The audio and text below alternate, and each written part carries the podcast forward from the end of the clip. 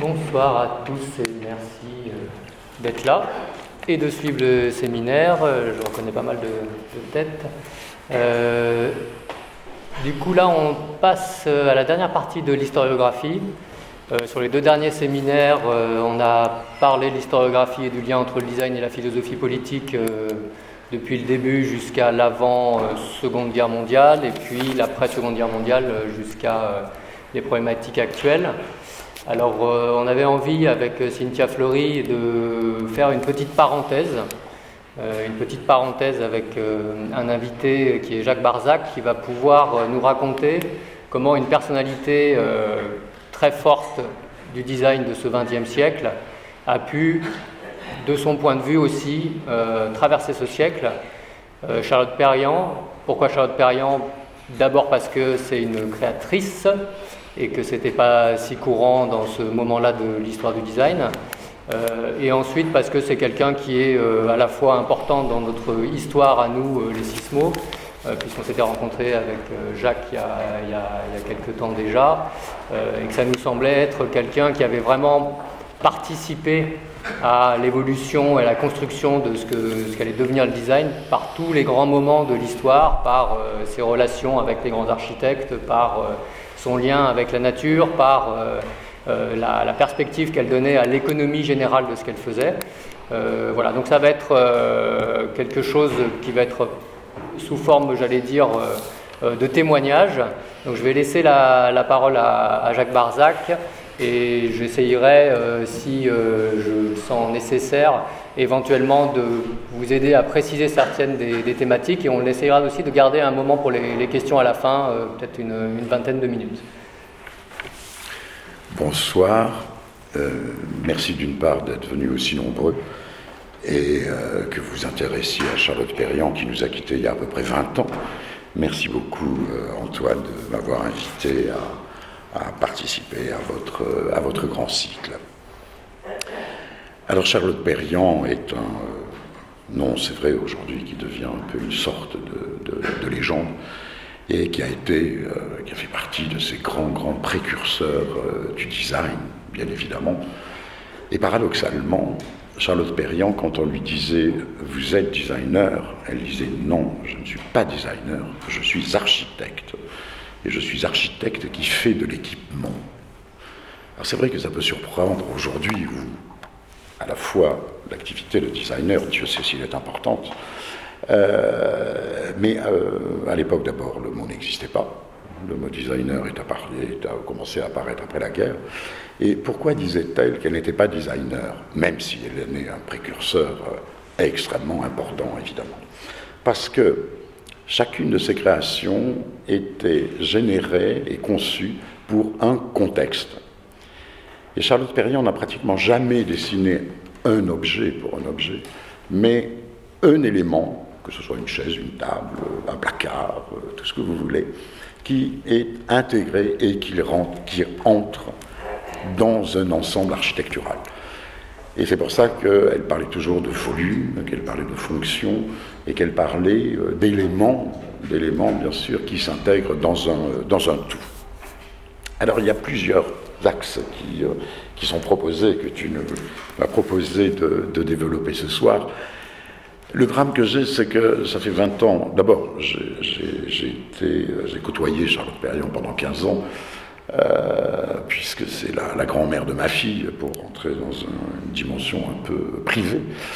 Euh, mais euh, ça fait 20 ans à peu près depuis sa disparition que je travaille sur elle, à publier des bouquins, et je m'aperçois à ma grande stupéfaction que malgré 20 ans de travail, je n'arrive pas à arriver au bout, tellement dans cette traversée du siècle, parce qu'il s'agit de cela, comme tu l'as rappelé, euh, elle a travaillé dans tellement de directions, elle a, elle a œuvré en intégrant, en épousant d'abord, en suivant l'histoire du siècle et en précédant aussi toutes ces innovations, elle fait partie de ces créateurs qui ont réellement inventé le cadre moderne. Comment? Alors c'est compliqué, il faudrait des heures et des heures, et peut-être qu'un jour on aura l'occasion de se revoir et d'en parler. C'est toujours un peu frustrant pour moi d'être obligé d'être bref, parce que justement il y a beaucoup de choses à dire. Ce qui vous intéresse, euh, entre autres, c'est la dimension politique. La politique a porté la création de Charlotte Perriand, finalement pratiquement toute sa vie. Elle a été une femme engagée, engagée très proche des, communistes jusqu'au pacte germano-soviétique. Au moment du pacte germano-soviétique, elle a pris ses distances euh, d'avec les communistes, mais a toujours gardé, a toujours été une femme, une femme très engagée, une femme de gauche. Si la première partie de sa, de sa vie jusqu'à la, jusqu'à la guerre a été vraiment un engagement militant, je vous montrerai quelques exemples de ce qu'elle a fait sur le plan euh, du militantisme. Après la guerre, c'était, euh, euh, il n'y avait plus cette dimension collective du militantisme, mais ce passage à l'acte, c'est-à-dire qu'elle a considéré que ayant vécu à Moscou, par exemple, en 1930 et 1934, ayant vécu pendant la guerre, à la fois au Japon, juste avant qu'il rentre à guerre et après, euh, elle a connu parfaitement tout ça, donc elle a eu, elle a pris effectivement un peu une distance, et elle s'est engagée, elle a continué son engagement en travaillant pour les cités universitaires, pour euh, un hôpital, par exemple, comme avec Nelson, pour des programmes qui avaient toujours une dimension collective. Et c'est pour ça aussi qu'elle a travaillé pendant 20 ans, notamment aux arcs, et elle s'est occupée de l'urbanisme des arcs, de l'architecture des bâtiments, mais aussi de l'architecture intérieure. Et à ce sujet, euh, ces 20 ans ou 25 ans même de travail aux arcs, dans le cadre du développement de la société des loisirs, qui allait avec l'explosion de la société de consommation, eh bien, n'a été que l'application de ce qu'elle prônait au moment du Front populaire et avant le Front populaire. Alors, euh, je vais vous montrer un, exemple qui, va paraître très très curieux euh, de l'interférence de la politique dans la création elle-même du design. Vous connaissez tous bien évidemment cette, euh, photo de Charlotte Perriand sur, euh, sur la chaise longue qu'elle a créée lorsqu'elle était associée de, Le Corbusier et Pierre Gendré, et elle était en charge notamment du fameux programme euh, des casiers, des sièges et des, tables que Le Corbusier avait euh, euh, édicté déjà en 1925. Alors je fais une parenthèse puisque je m'arrête un peu par hasard comme ça sur cette photo de son rapport avec la nature et en tant que femme. La photo qui est à droite, bien sûr, illustre parfaitement le, personnage. Alors, son histoire a commencé bien avant le Corbusier parce que on associe toujours, vous savez, le drame des femmes, c'est que même encore aujourd'hui, on les met toujours sous tutelle. Et alors ce qui m'agace énormément, c'est que même si Charlotte Perriand a créé pendant euh, un demi-siècle, euh, sans Le Corbusier et sans d'autres hommes avec lesquels elle a collaboré, il faut toujours la mettre sous la tutelle d'un mec. Et ça, me, rend toujours furibard. concernant les fameux meubles, que vous connaissez tous, qui ont été, qu'elle a dessiné en 1928. Vous avez ici le programme que Le Corbusier lui a proposé. Sur la page de droite, vous avez le croquis qu'il a fait six mois avant de rencontrer Charlotte Perriand, et il voulait un certain nombre de sièges qui correspondent à des positions du corps. Alors, il y avait des sièges pour les hommes, il y avait des sièges pour les femmes ce qui est quand même assez extraordinaire comme vision des choses. Et notamment, vous avez ici au, centre euh, cet homme qui peut s'allonger complètement sur la chaise longue, mais vous remarquez qu'à gauche, au milieu de, ce, dessin-là, la femme ne peut pas avoir les jambes en l'air, bien sûr, ça va de soi. Et donc c'est le programme qu'il a donné à Charlotte Perriand pour dessiner les fameux meubles en question. Alors il se trouve que, avant de le rencontrer, il avait déjà conçu tout un ensemble de positions de meubles qui répondaient à des positions précises, des positions du corps. De ce point de vue, et à propos du corps, la question du corps moderne, de l'invention du corps moderne, parce qu'il a vraiment été inventé, on s'en aperçoit plus aujourd'hui de ça, tellement le corps moderne, ben, c'est le nôtre, il paraît naturel, à cette époque-là, il ne l'était pas. Et euh, la question du corps, du mouvement, est quelque chose de fondamental dans l'architecture intérieure, dans ce qu'on appellera plus tard le, design, et dans l'architecture euh, en général. Et c'est ce nouveau rapport au corps qui a permis de développer finalement cette nouvelle architecture intérieure équipée. Car à l'époque, on n'appelait pas ça, en tout cas chez Perriand ou chez Corbu, on n'appelait pas ça euh, du mobilier, on appelait ça de l'équipement de l'habitation. Et donc, voilà ce que lui propose Corbu. Alors, il lui donne un certain nombre de références aussi, notamment le fameux siège du docteur Pasco, et Charlotte va broder, etc., etc., jusqu'à arriver, elle avait comme référence aussi la chaise longue Tonnet, jusqu'à arriver à la fameuse euh, chaise longue que vous connaissez. Alors, je vous disais tout à l'heure, sa démarche est politique. Et elle se sent dans la création de ces meubles. Où se sent-elle? C'est que Charlotte a porté une réflexion qui est un peu déterminante dans la conception de ces meubles. Elle a dit il faut que les structures métalliques soient séparées, totalement séparées des garnitures. Et quand vous regardez tous ces meubles, ces trois meubles, la chaise longue, le fauteuil dossier basculant et les fameux fauteuils grand confort, la structure métallique est totalement séparée de la garniture. Même chose pour les tables, vous avez le piétement qui est séparé du plateau, etc. Pourquoi? Parce qu'elle considérait qu'il fallait que les structures métalliques de la chaise longue, du fauteuil grand confort, etc., soient fabriqués comme des bicyclettes par la grande industrie pour rabaisser le coût de fabrication des structures. Et sa démarche était de dire, voilà, vous achetez les structures, et si vous avez un peu d'argent, eh ben, vous les achetez en toile. Si vous n'avez pas d'argent, vous les achetez en tressage de cordes, etc.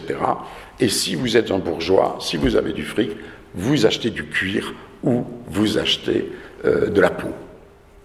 Et donc les mêmes objets, la structure de tous ces meubles-là, étaient conçus pour ça, pour cette préoccupation politique qui consistait à dire nos clients, car c'était le cas à l'époque, les clients de Le Corbusier et Pierre Jeanneret étaient essentiellement des banquiers, des grands bourgeois.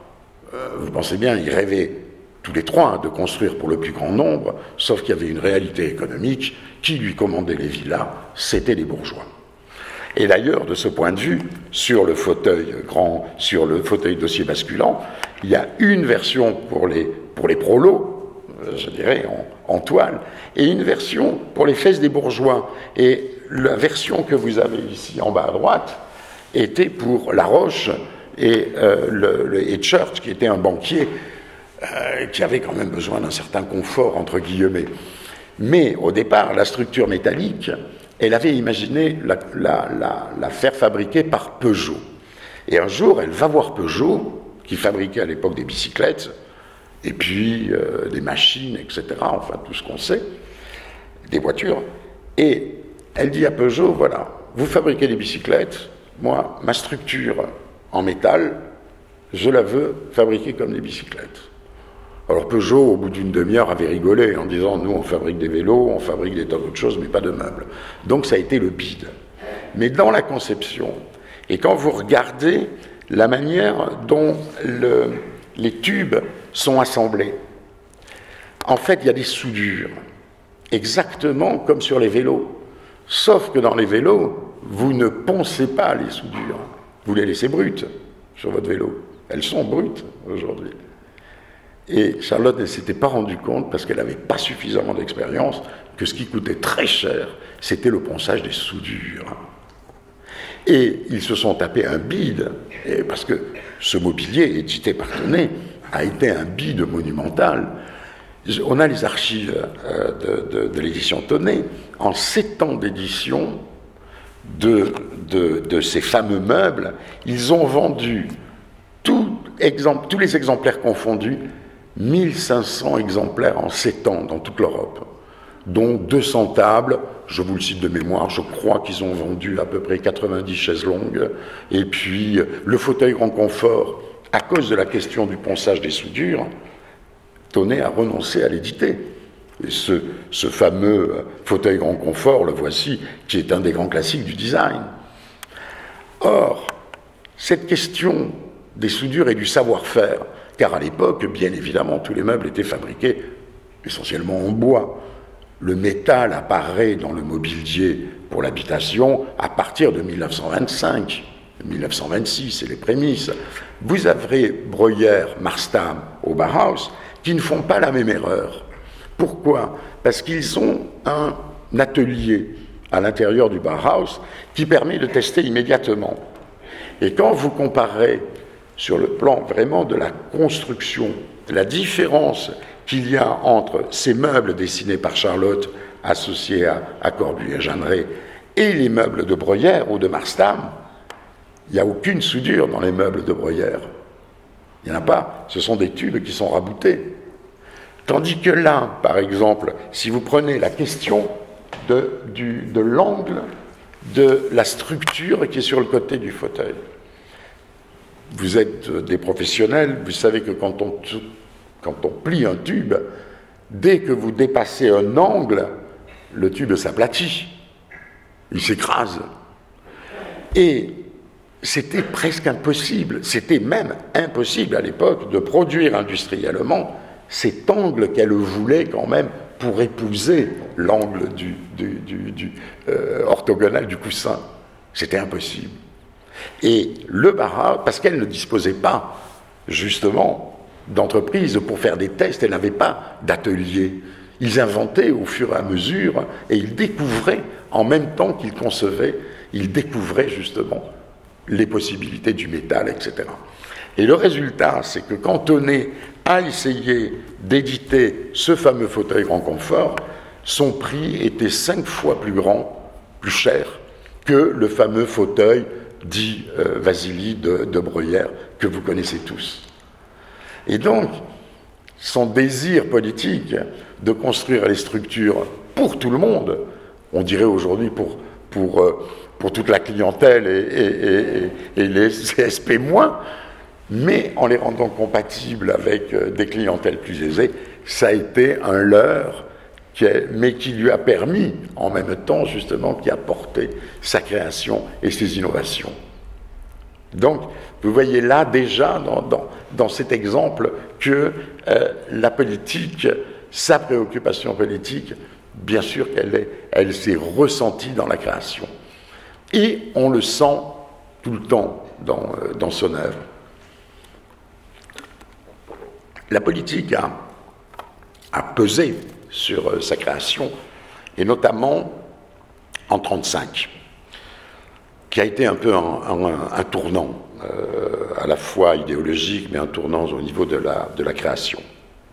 Après, on parlera de la nature et tout et tout, mais je continue un peu sur cette voie. Euh, ils avaient tous, bien sûr, euh, les Le Corbusier, les Jeanneret, euh, les Perriand, les Prouvé, les, tout ce que vous voulez, René Herbst, etc. Ils ont tous cru que la machine allait apporter la révolution et le bonheur, et qu'elle allait permettre, bien sûr, de satisfaire aux besoins de, que ce soit dans le domaine de l'habitat, que ce soit dans le domaine de l'équipement, euh, et dans d'autres, ils étaient persuadés que la machine arriverait à, apporter ce bonheur. Et ils se sont battus pour ça. Et ils avaient tous été fascinés par la puissance de la machine. Bien évidemment, la guerre de 14-18 était un triste exemple de la puissance des capacités de la machine.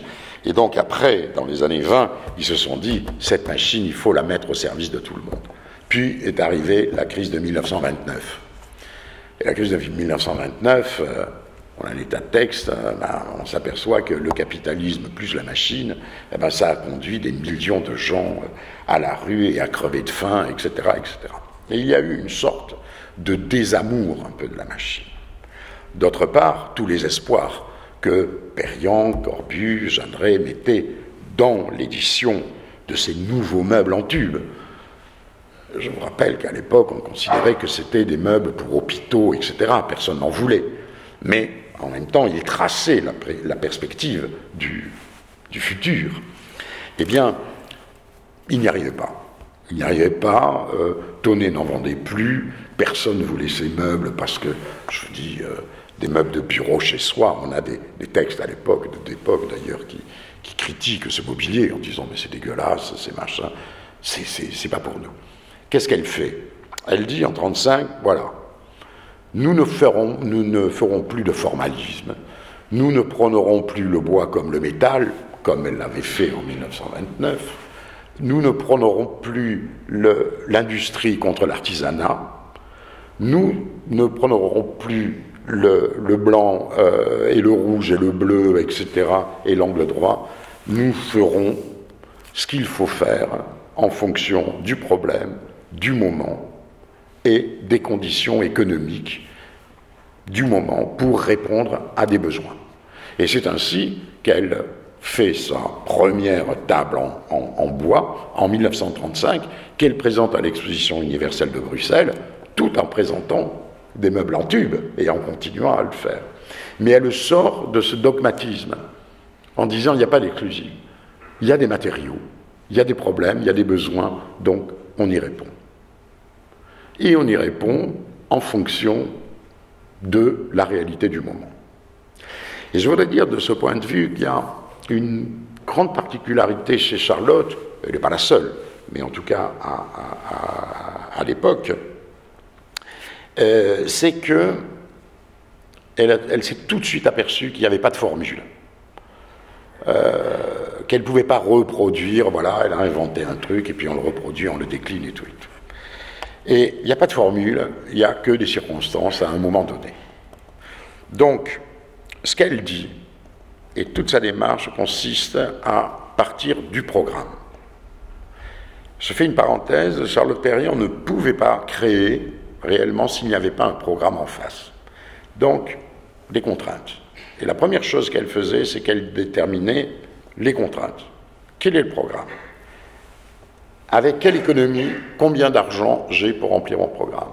Avec qui je le fais? Est-ce un industriel? Est-ce un artisan? Dans quelles conditions? Pourquoi? Pour quel cadre?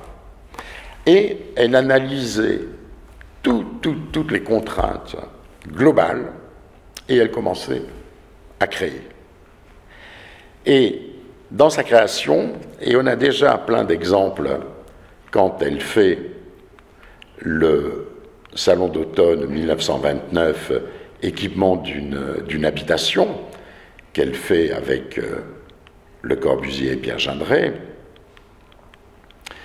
elle part, voilà, c'est toute cette série de croquis d'études de, euh, des casiers. Et elle part toujours de l'œil de l'homme ou de la femme. Et sur son dessin, vous avez une femme, en règle générale, c'était à peu près le standard, pardonnez-moi, de 1,65. Elle disait, voilà, une femme, en gros, c'est 1,65. Un homme, c'est 1,75. Et elle partait de la hauteur de l'œil, de l'homme ou de la femme. Ensuite, elle partait de la position du corps, c'est-à-dire un homme ou une femme, le bras tendu, le bras en bas, assis, debout, couché. Et c'est à partir de cette position du corps et de l'œil qu'elle va commencer à penser à son projet. Ensuite, on s'aperçoit qu'elle répertorie tous les éléments qui sont nécessaires à sa conception. Alors, je, fais une petite parenthèse au privé. Un jour, elle, m'a dit, écoutez, si vous voulez, je vous, dessine un bureau pour vous. Oh, j'étais plutôt flatté, c'était quand même agréable d'entendre dire, tiens, je vais vous dessiner votre bureau. très bien, Charlotte, mais me dit, dites-moi, quelle est la dimension du clavier de l'ordinateur? Quelle est la dimension de l'écran? Quelle est la dimension du scanner? Quelle est la dimension de l'imprimante? Et moi, je lui disais toujours, écoutez Charlotte, vous savez, les, écrans, à l'époque, c'était des écrans qui étaient énormes, mais vous savez, dans 3-4 ans, ils vont être plus petits. Donc je ne peux pas vous donner la dimension de l'écran. Et puis, vous savez, les claviers, euh, euh, demain, ils euh, n'auront plus forcément de câbles, et puis machin. Et comme un idiot, je ne lui ai jamais donné les contraintes de ce qu'elle réclamait. Et eh ben, le résultat, c'est qu'elle ne m'a jamais dessiné mon bureau. et, elle ne pouvait fonctionner que comme ça. Et on a des tas d'exemples. Et dans, dans son, euh, ses dessins si, ça vous intéresse, je vous, je vous conseille de les consulter. Elle note absolument les dimensions des chemises, les dimensions, vous l'avez là en droite, je ne sais pas si vous le voyez bien, de, de, de, de tout, tout, tout, tous les éléments. Alors ensuite, elle dit, voilà, j'ai tout mon programme, j'ai ce budget, donc ce projet, est-ce que j'ai les moyens, je me trouve dans tel pays, parce qu'elle a énormément voyagé, euh, j'ai telle ou telle technique à disposition, et tout de suite, elle engage, elle commence à avoir une idée, elle engage le dialogue avec le fabricant qu'elle choisit. Souvent, c'est vrai que ce n'était pas forcément des projets de grande série, donc souvent elle travaillait avec des artisans. Et puis, je veux dire, en France, vous savez, il n'y avait pas beaucoup d'industriels qui s'intéressaient au mobilier. Hein. Euh, euh, il y avait, euh, ça c'est un autre sujet, mais enfin l'édition dans le domaine du design en France a été une catastrophe dont elle a pâti en, grande partie. Donc, elle engageait un dialogue avec souvent l'artisan. Et elle flairait tout de suite ce qu'il savait faire, pas faire.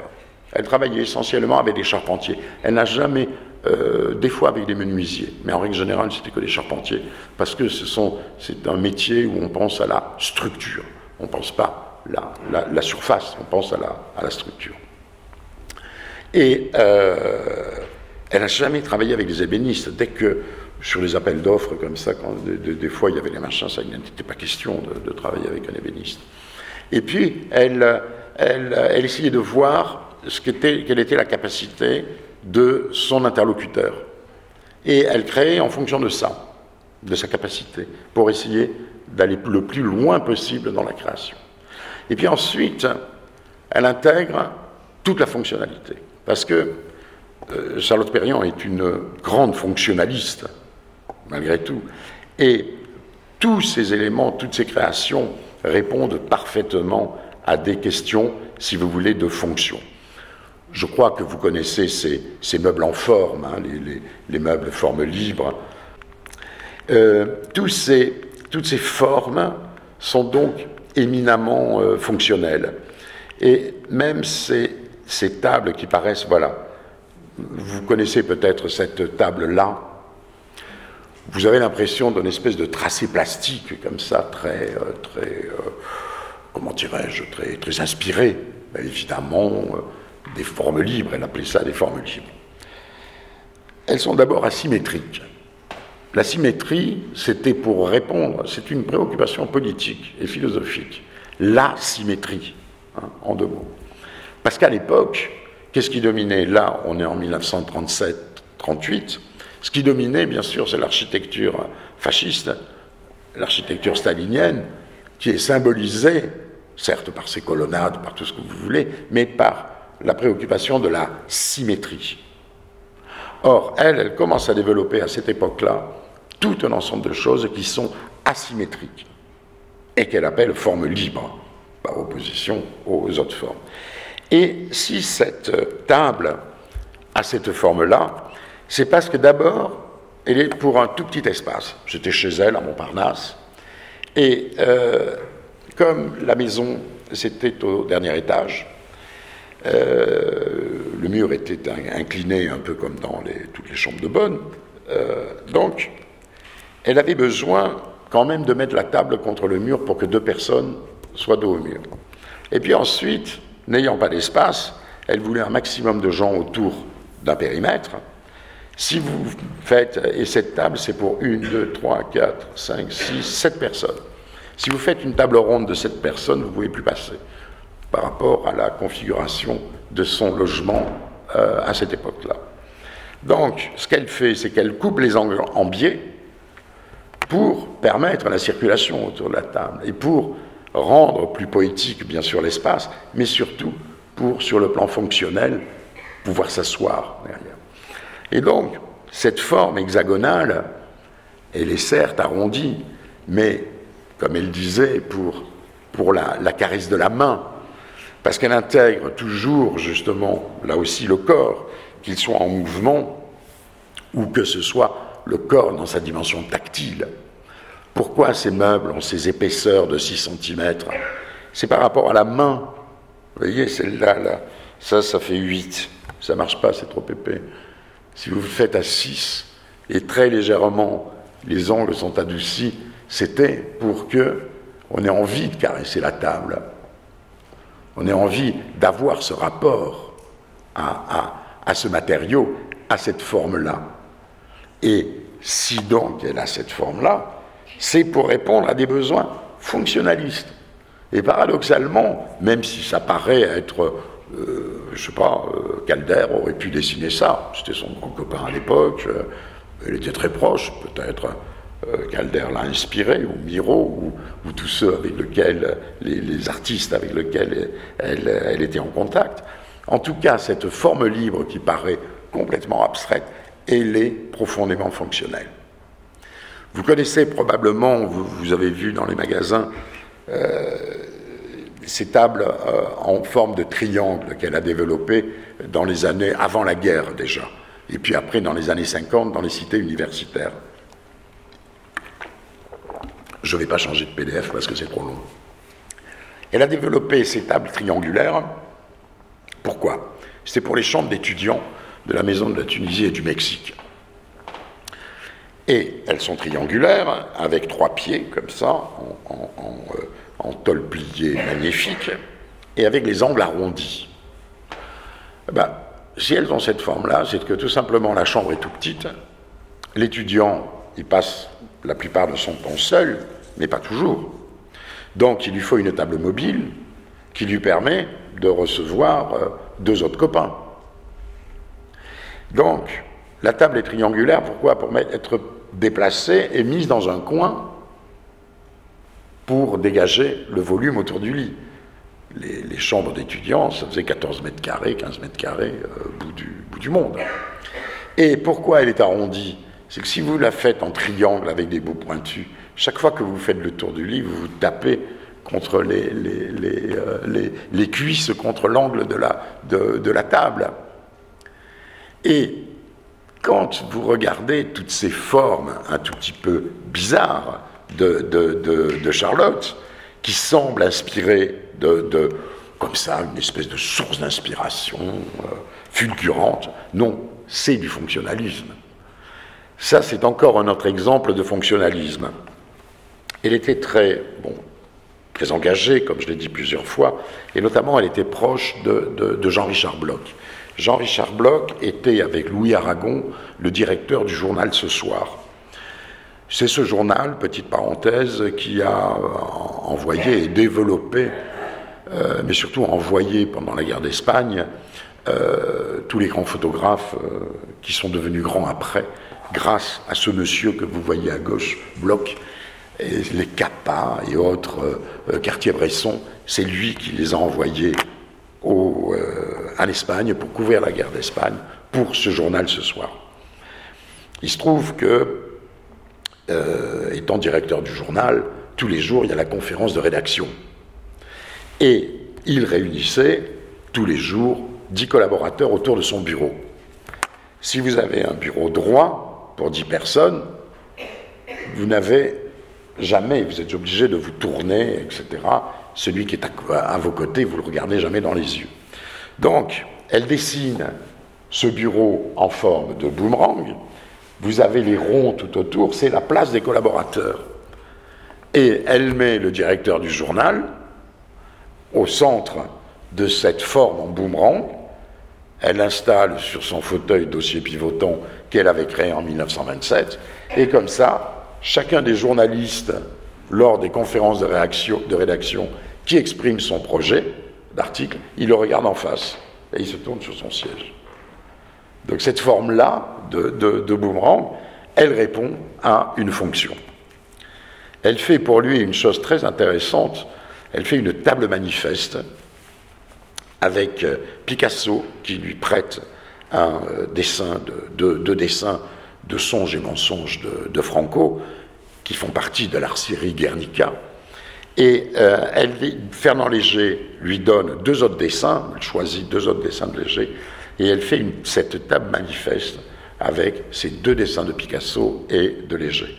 Et autour de cette table, qu'on est en train de reconstituer parce qu'elle a disparu pendant la guerre, se sont réunis tous les antifascistes et tous les militants qui ont lutté pour euh, euh, l'Espagne républicaine.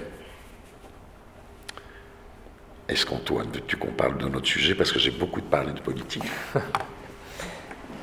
Euh, oui, ce serait pas mal, parce que la dernière fois, on a effectivement un peu évoqué ça ensemble. Le lien notamment aux nouvelles technologies qui ont été développées pendant la guerre.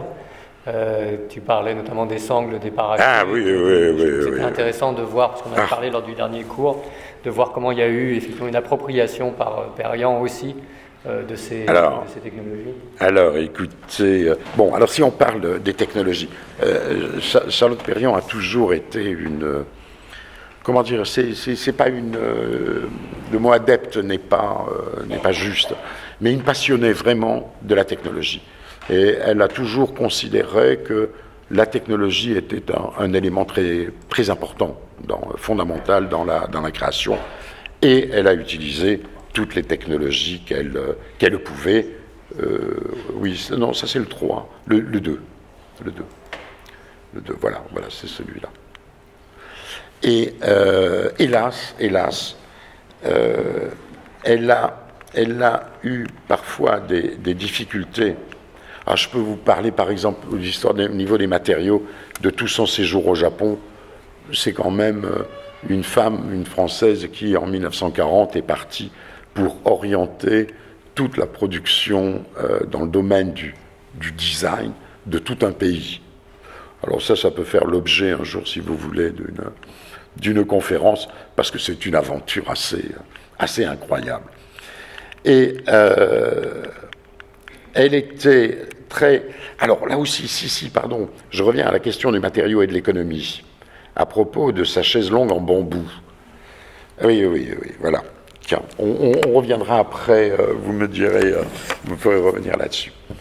je vous disais tout à l'heure, Charlotte disait, il n'y a pas de formule, tout dépend des circonstances. Elle se retrouve au Japon en 1940 euh, pour faire sa mission. Elle décide de terminer sa mission après avoir fait tout le tour du Japon, euh, euh, des universités, des écoles des beaux-arts, des, industriels, des artisans, etc., de conclure par une exposition. Et bien évidemment, à l'époque, c'est pas encore la guerre. Elle fait son exposition en mai 41 le Japon rentre en guerre le 11 décembre 1941 euh, avec Pearl. Jusqu'à présent, le Japon est relativement neutre. C'est un autre sujet. Peut-être qu'on en parlera. Mais elle n'a que du bambou pour créer du bois. Elle dispose d'une petite plaque d'aluminium comme ça, point. Et un jour, elle découvre une pince en bambou que nous connaissons tous aujourd'hui, euh, les petites pinces en bambou, vous savez, qu'on utilise pour le sucre, etc. Et, elle regarde l'élasticité du bambou, et elle se dit, mais c'est génial, je vais réinterpréter la chaise longue en métal qu'elle avait dessinée du temps de Le Corbusier, et elle remplace tout le système de, ressorts qui permettait au corps d'être suspendu par du bambou.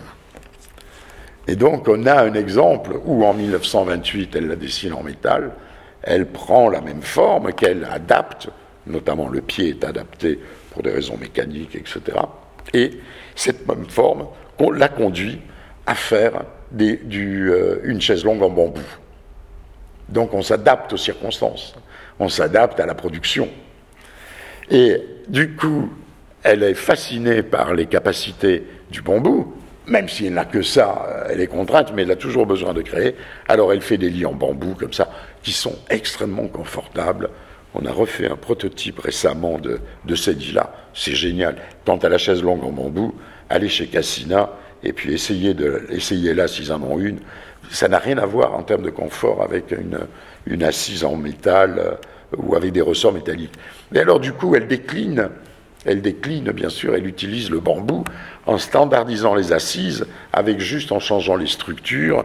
Alors à la fois, avec la même assise, elle fait des fauteuils, elle fait des chaises, euh, etc.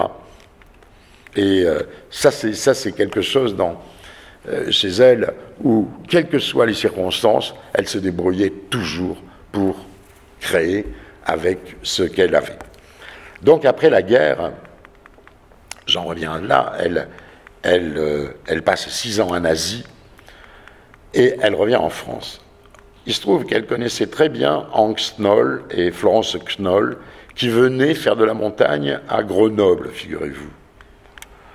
Et donc, euh, Knoll, qui a démarré la production de son, euh, de son usine et de lui en tant qu'éditeur, il a commencé, il voulait que Charlotte vienne. Mais elle rentrait à peine, etc. Et c'est Pierre Gendret qui est parti euh, pour un séjour de six mois chez Knoll, à New York, en 1946. Et il y passe six mois. Comment Knoll, qui n'avait pas un rond pour bâtir sa société, s'est débrouillé?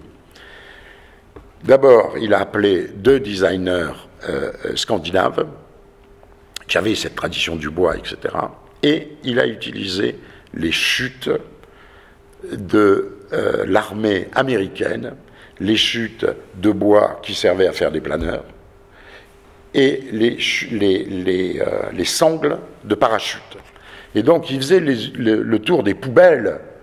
Si les gens de Knoll un jour entendent ça, ils vont être horrifiés. Il faisait le tour des poubelles, entre guillemets, fort intelligemment, au lieu de jeter ça, de le brûler, etc. Eh ben, Knoll avait passé un deal avec euh, tous ses fabricants pour récupérer ça. Et donc vous avez tous les premiers. Voilà, ça c'est un siège de, rhizome, ici à gauche, qui est en rouge. C'est fait avec des sangles de parapluie. De, des sangles de parapluie, des sangles de parachute, pardon. Et tous les meubles de Knoll, le début, jusqu'en 47-48, sont faits, ont, cette espèce de marque, n'est-ce pas, de ces sangles de parachute. Et vous avez Jeanneret, vous voyez les, à partir du travail de rhizome, comment Jeanneret va utiliser ces, sangles de parachute. Alors il prend des modèles que Charlotte avait dessinés en, 1937 ou au Japon avec soit du tissu, soit du bambou, et lui utilise les sangles de, de parachute. Et tout à coup, il rentre en contact avec un fabricant de caoutchouc et il découvre les usines américaines de caoutchouc. Alors là, il est très excité et notamment, il y a un siège ici à droite qui est fait avec, c'est un projet avec du caoutchouc. Et il revisite tout le mobilier qui avait été dessiné par Charlotte, il le révisite avec les technologies finalement de récupération qu'utilisait Knoll. Et euh, au fur et à mesure, bien sûr, l'entreprise de Knoll va marcher. Il, euh, il épouse d'abord, il rencontre en 1942, si ma mémoire est bonne, euh, Florence Knoll, qui l'épouse. Et puis, à partir, bien sûr, de 1948-49, quand l'abondance vient et quand, surtout, Knoll, le business de Knoll marche bien, grâce à Florence, entre autres, mais aussi à d'autres designers, il laisse tomber, évidemment, toute cette technique de récupération de matériaux. Mais de penser aujourd'hui qu'une grande entreprise comme Knoll est partie de matériaux de récupération, je dois dire que c'est une très belle leçon contemporaine pour euh, euh, d'aujourd'hui. Et donc voilà, alors euh, j'aimerais délire, alors même j'imagine des tas de, déclinaisons du fauteuil grand confort avec du, plywood, du contreplaqué moulé, vous voyez les, versions qu'il fait, et ensuite il rentre en France, Charlotte, voilà, ça c'est des dessins qui ramènent de, New York, et ça par contre ce sont des projets sur lesquels il travaille avec Charlotte à Paris en 1946 et 40, ah, en 47 et 48 pour Knoll. Et puis Knoll propose un, contrat tellement léonin à Charlotte qu'elle refuse et, leur collaboration n'ira pas beaucoup plus loin. Ceci dit, ils continueront à, avoir des, relations d'amitié. Vous voyez, petite parenthèse, là, vous avez des meubles à gauche, sur la colonne de gauche de Charlotte, et vous voyez la version de droite, ça, ce sont les versions un peu luxe de, de, Florence Knoll. Vous voyez que c'est exactement les mêmes structures, euh, simplement fait euh, un peu comme on pouvait en France, tandis que là, euh, voilà, c'est effectivement beaucoup mieux fait. Donc euh, le, la question des, des, euh, des contraintes comme ça, de, à la fois de l'économie, de la gestion de l'économie et tout ça, c'est des choses qu'il pratiquait tout le temps. Il y avait ce lien aussi, euh, tu nous disais, par rapport à l'aluminium, et notamment au travail qu'elle a pu faire avec Prouvé dans ses collaborations et l'arrivée de cet aluminium euh, dans la production. Absolument. Alors, elle, euh, elle avait utilisé en 1928 déjà des portes coulissantes en aluminium, notamment pour la Villa Church, qui est un chef-d'œuvre d'architecture de, Le Corbusier et Pierre Gendret. Mais dans, en 1935, elle est très, comme elle fait beaucoup, beaucoup, beaucoup de montagnes, elle conçoit le, premier euh, refuge euh, en, euh, entièrement en aluminium. Elle était notamment très copine, elle fait ça avec un, ingénieur de l'aluminium français qui était très, très malin, qui était un type très, très drôle, dont son, son métier, c'était de trouver des applications de l'aluminium dans le, le, dans le domaine du mobilier et de l'habitation. Et donc elle conçoit avec lui un, refuge, le refuge Tonneau, et euh, elle euh, lui met au point les premiers skis en aluminium. Et alors ça marche pas du tout, c'est absolument épouvantable. Alors Charlotte les teste, mais ça se plie dans tous les sens. Et l'aluminium français, à un moment donné, a été obligé de construire une usine loin des frontières allemandes à cause de la guerre, et décide de construire euh, une usine d'aluminium dans le centre, euh, à Issoire. Et euh, l'aluminium français fait appel à Charlotte Perriand et Pierre Gendré pour concevoir les bâtiments préfabriqués provisoires, une sorte d'habitat provisoire, bien sûr, pour construire cette usine. Et c'est à ce moment-là qu'elle met en contact l'aluminium français avec Jean Prouvé, parce que tout le monde est pris par l'armée. Alors, il n'y a plus que Jean Prouvé, comme il est père de famille nombreuse, qui n'est pas réquisitionné. Pierre Gendré, qui est suisse, il n'est pas réquisitionné. Charlotte est une femme. Donc, tous ceux qui ne peuvent pas aller euh, euh, se battre, hein, ou en tout cas être réquisitionnés, se retrouvent pour travailler ensemble. Et c'est comme ça que euh, Charlotte va amener, si je puis dire, l'aluminium français aux ateliers Jean Prouvé. Et après la guerre, les ateliers Jean Prouvé euh, l'aluminium français pardon, deviendra un actionnaire très important de, euh, des ateliers Jean Prouvé jusqu'au départ euh, de Jean Prouvé qui se fâche avec son actionnaire principal et qui quitte l'usine. Alors c'est vrai qu'évoquer ça ici au CNAM, c'est particulièrement émouvant. Parce que Jean Prouvé a été un grand, grand, une grande figure de, de, l'enseignement ici au CNAM. Et donc Charlotte est ravie de, euh, tout le temps, dès qu'elle a la possibilité de, euh, de travailler avec des, des, matériaux inusités à l'époque, parce que l'aluminium n'était pas utilisé dans le mobilier, ben elle le fait bien sûr. Et ses copains de l'aluminium français lui donnent des plaques d'aluminium. Alors elle en fait des, elle en fait portes, euh, elle en fait tout ce qu'elle peut, parce que parce qu'elle aime justement tous ces, matériaux nouveaux qui lui offrent aussi des, perspectives en même temps, elle est liée bien sûr toujours au budget euh, euh, des, projets. Et vous n'avez pas toujours euh, la possibilité effectivement d'utiliser ces nouveaux matériaux, surtout en, France. À propos de ces constructions, là aussi c'est une leçon intéressante de matériaux, les, d'histoire, avec Pierre Gendré, elle calcule toutes les structures sont calculés pour être réalisés soit en métal, soit en bois, en fonction de ce qu'on trouve. Et là aussi, vous voyez qu'il y a une souplesse très très grande de ces créateurs qui sont contraints de s'adapter et, qui, euh, et cette adaptation et toutes ces contraintes ne nuisent jamais ou pas à leur création. Alors bien sûr que dans le temps, une difficulté d'utiliser ces nouvelles technologies, notamment au niveau euh, du problème de l'édition, a nuit beaucoup à Charlotte Perriand.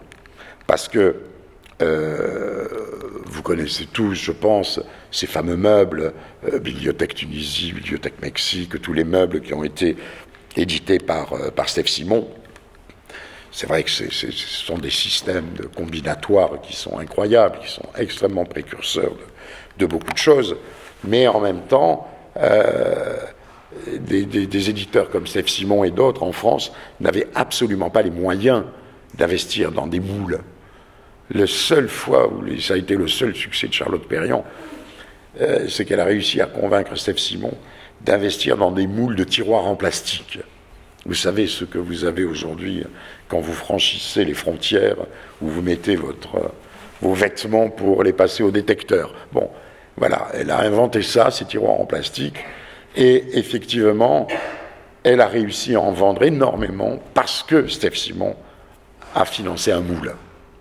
Mais autrement, elle n'a jamais été dans les conditions d'avoir un éditeur qui lui apporte la, possibilité, dans les années 60 et 70, d'utiliser les nouveaux matériaux à cause de cette question des moules.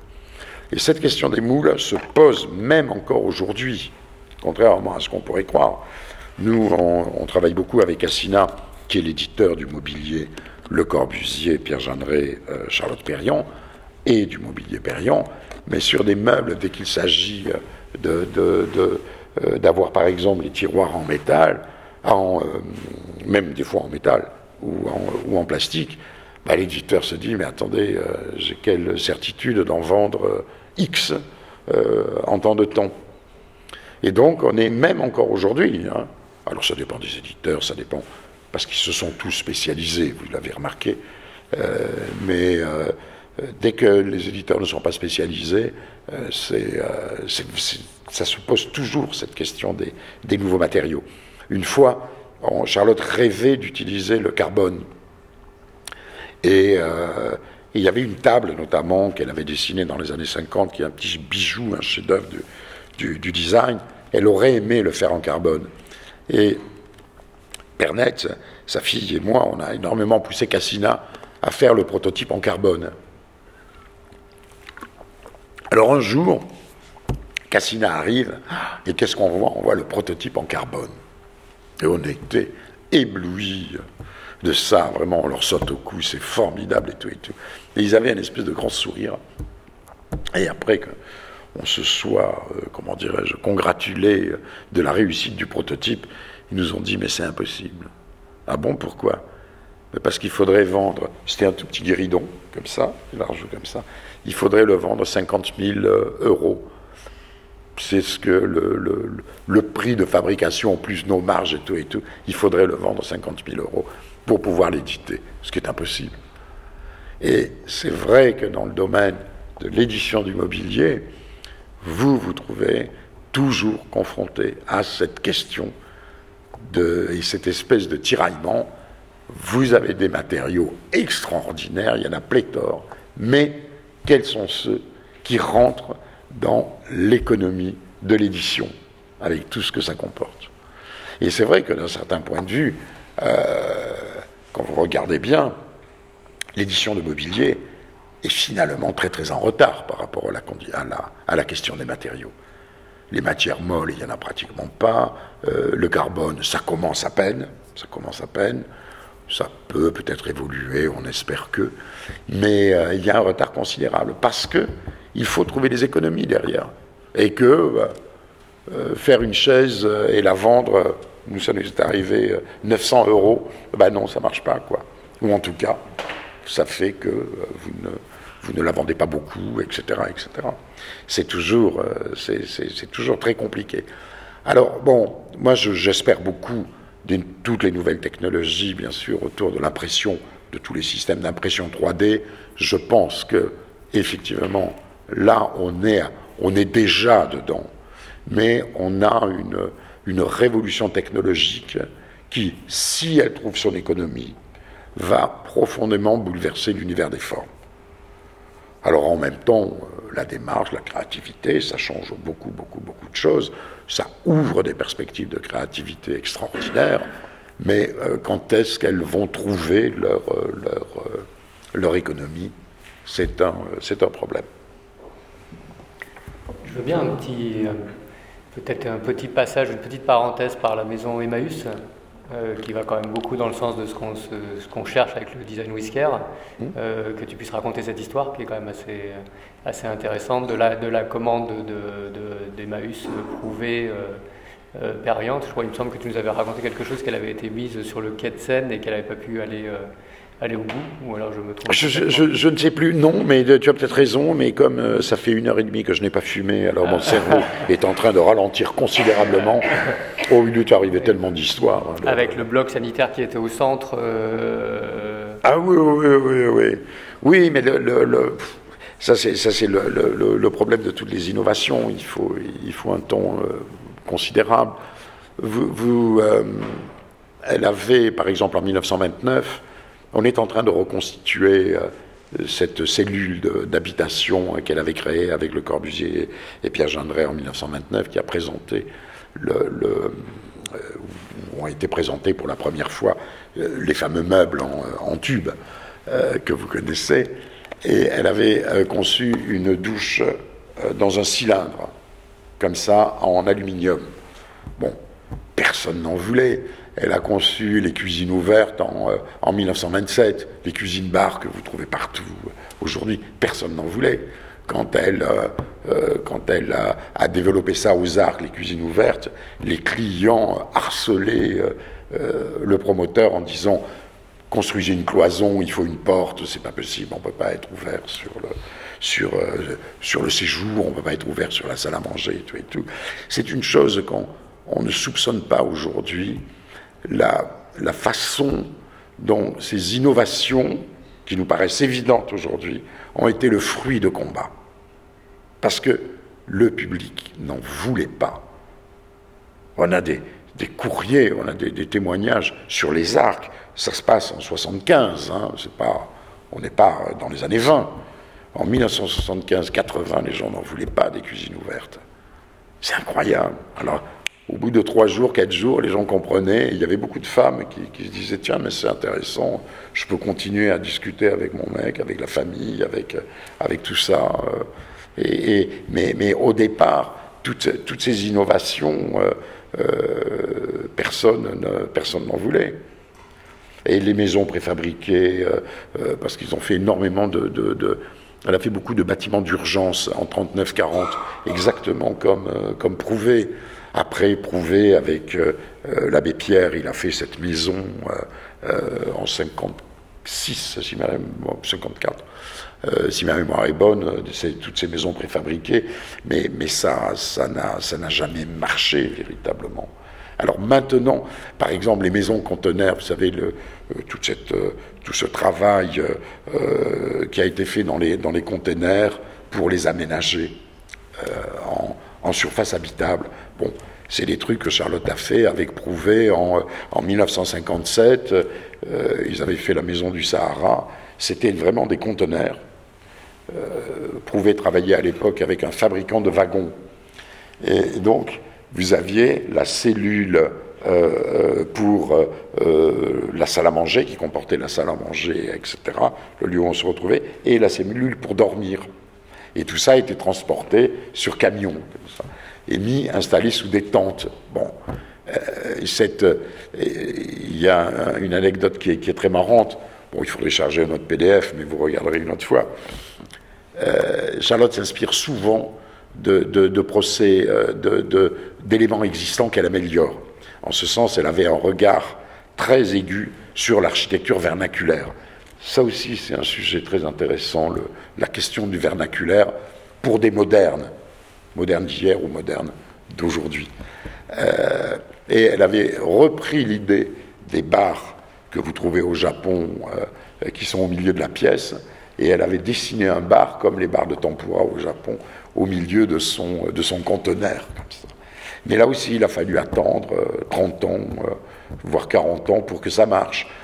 Par exemple, en 1935, elle prenait les toits végétalisés. Et on a des, tas de projets. Oh, je vais vous en montrer un juste comme ça pour le, plaisir. Alors attendez, il faut que j'aille. Tiens, mettez le plein, peut-être plein écran, ça doit être ça, le plein écran, non, non mettez le, truc plein écran. Tiens, ça c'est un truc d'urgence que vous avez ici en bas. Alors, ça c'est, typique de, sa démarche. Vous voyez ce petit bâtiment, c'était fait pour les, réfugiés. Pardon, euh, pour les réfugiés, ce sont des projets de septembre septembre 39, septembre, octobre, novembre. Alors, tout était fabriqué avec des matériaux trouvés sur place. Et l'isolation, c'est pour ça que vous avez une espèce de meule de, de foin à côté, c'était préfabriqué et chacun pouvait les monter soi-même.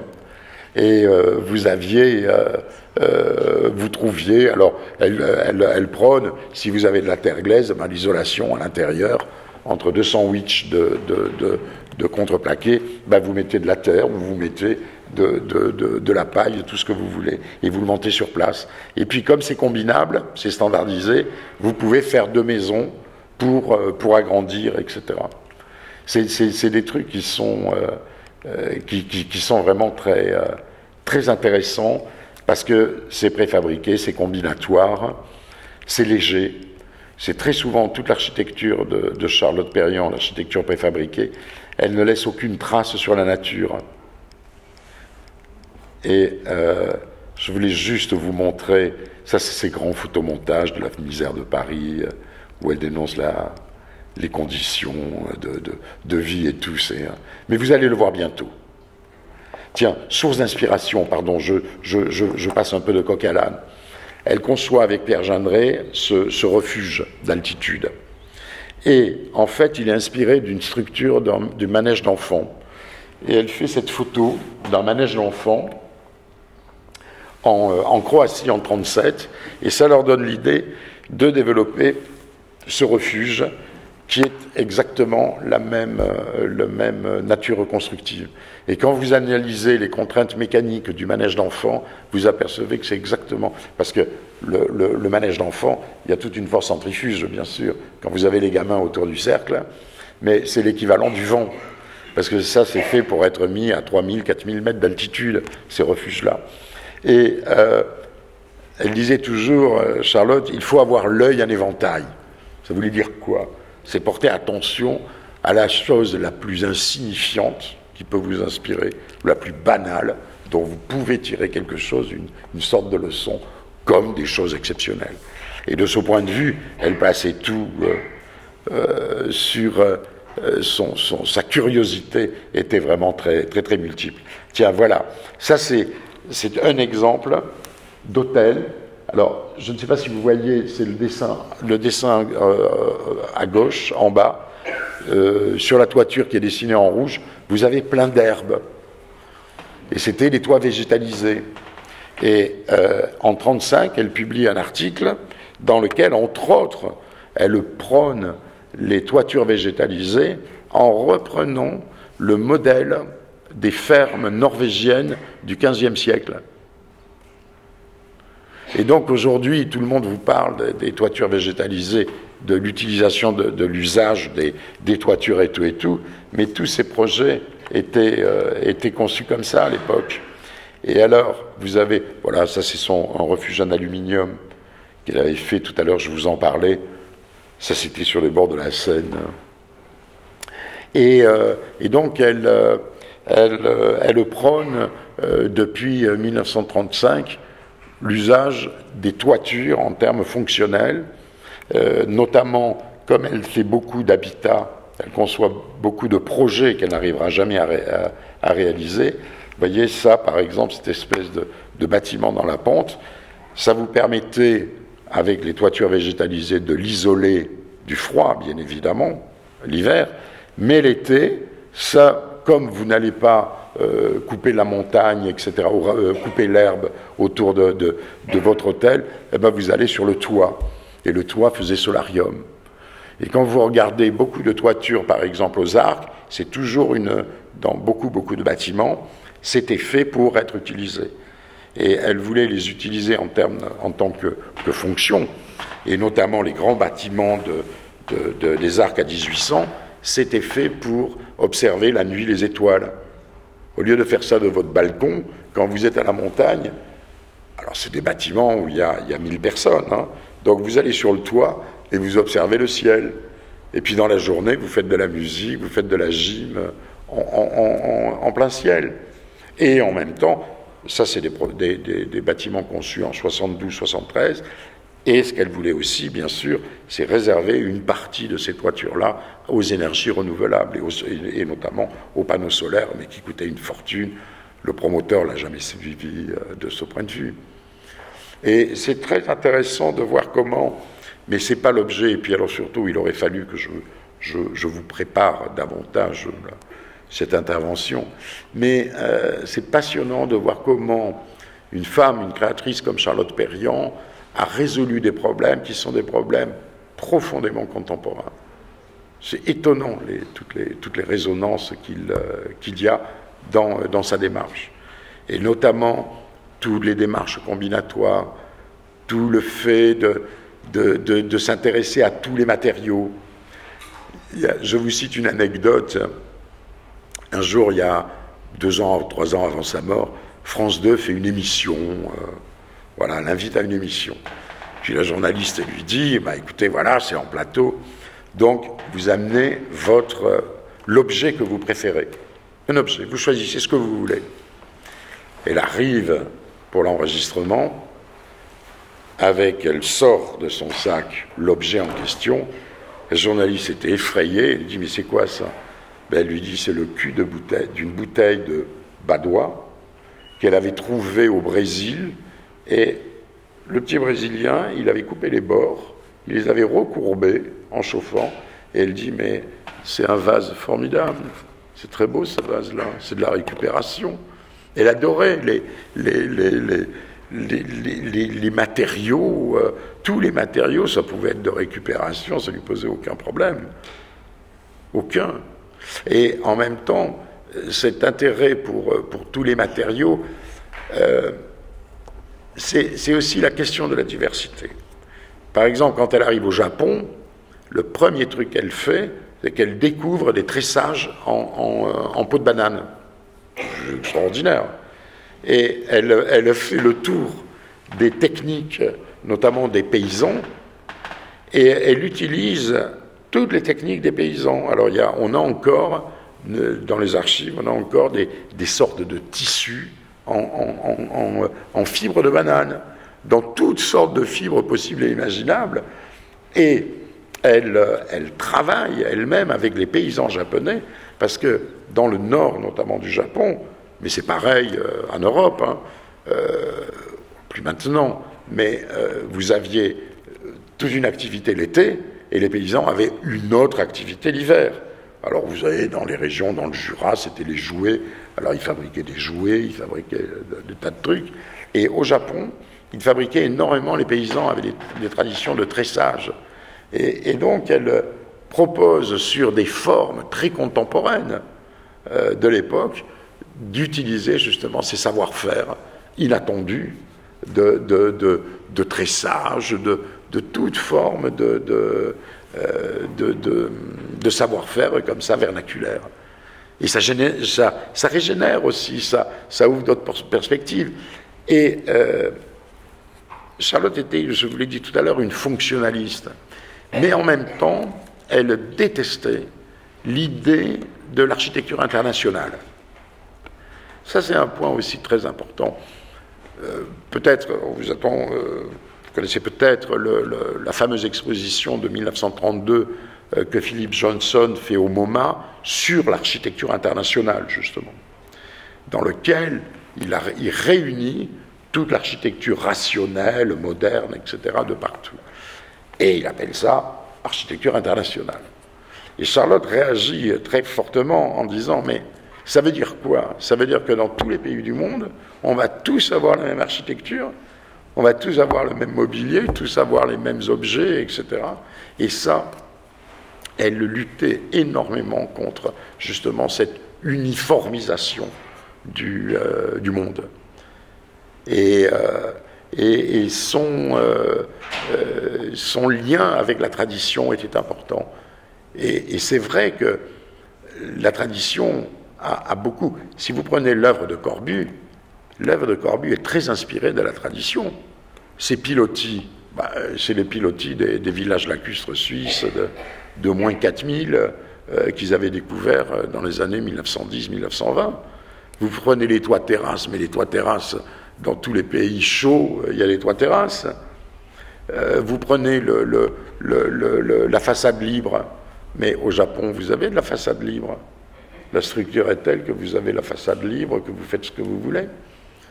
Et il y a beaucoup de, de, sources d'inspiration dans le vernaculaire, avec toute l'économie du, vernaculaire qui est basée sur l'économie locale.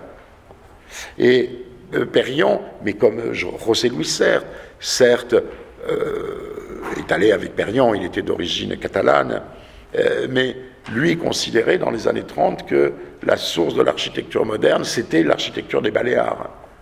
Et c'est vrai que Charlotte Iva, en 1933, fait des photos de, cette architecture traditionnelle des Baléares. Il a des leçons à prendre formidables. Et pareil, elle mène une mission.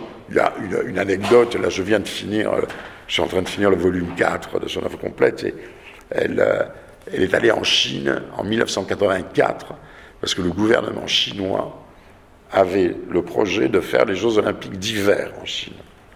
En 1984, ils vont les réaliser dans, euh, dans, dans 5 ou 6 ans.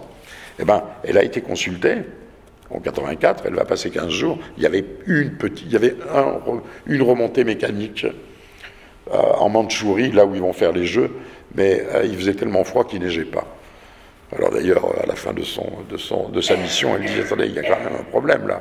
Euh, comment vous allez faire? Bon, qu'à cela ne tienne, il y a des canons à neige. Comme elle était avec Godino, le promoteur des arts, elle a dit Mais bougez pas, c'est pas grave, on mettra des canons à neige. Et c'est ce qu'ils font d'ailleurs.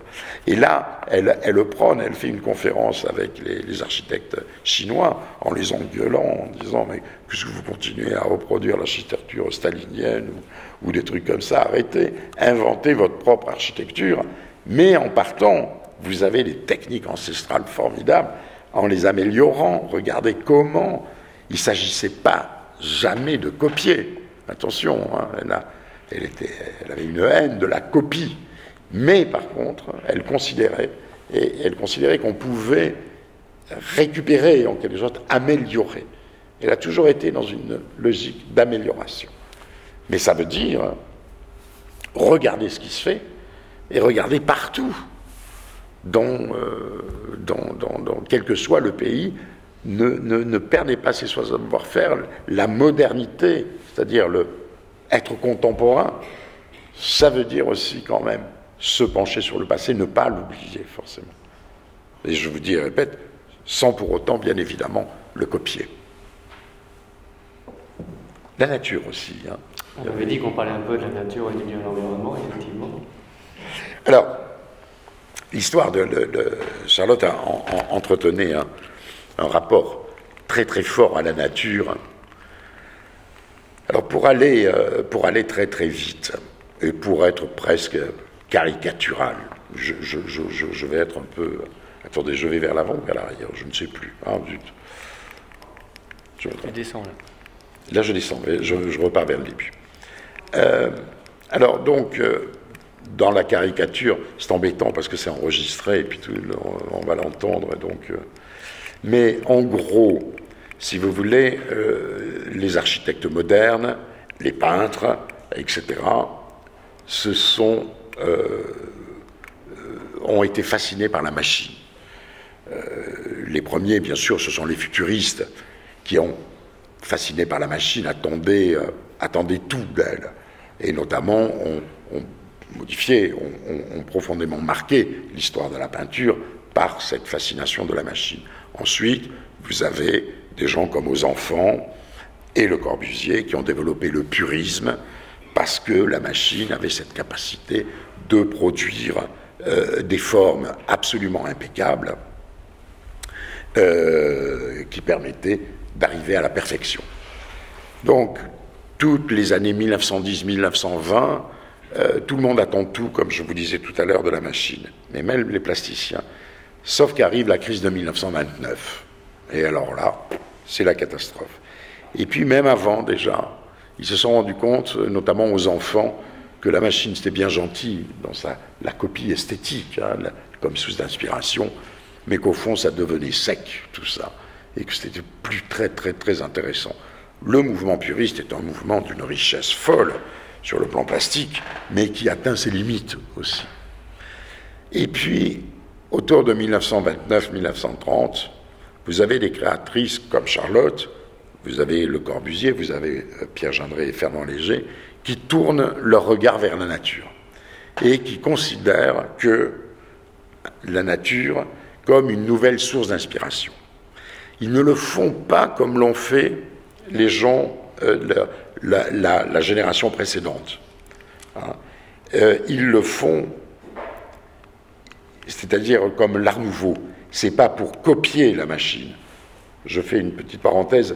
Toutes les architectures préfabriquées de Charlotte, elles sont toutes conçues pour la nature, hein, pour être dans la nature. Alors bon, on y reviendra peut-être une autre fois, mais en tout cas, ils plongent leur regard vers la nature comme, comme source d'inspiration. Et Charlotte fait toute une série de photos en 1933 d'objets trouvés dans la nature.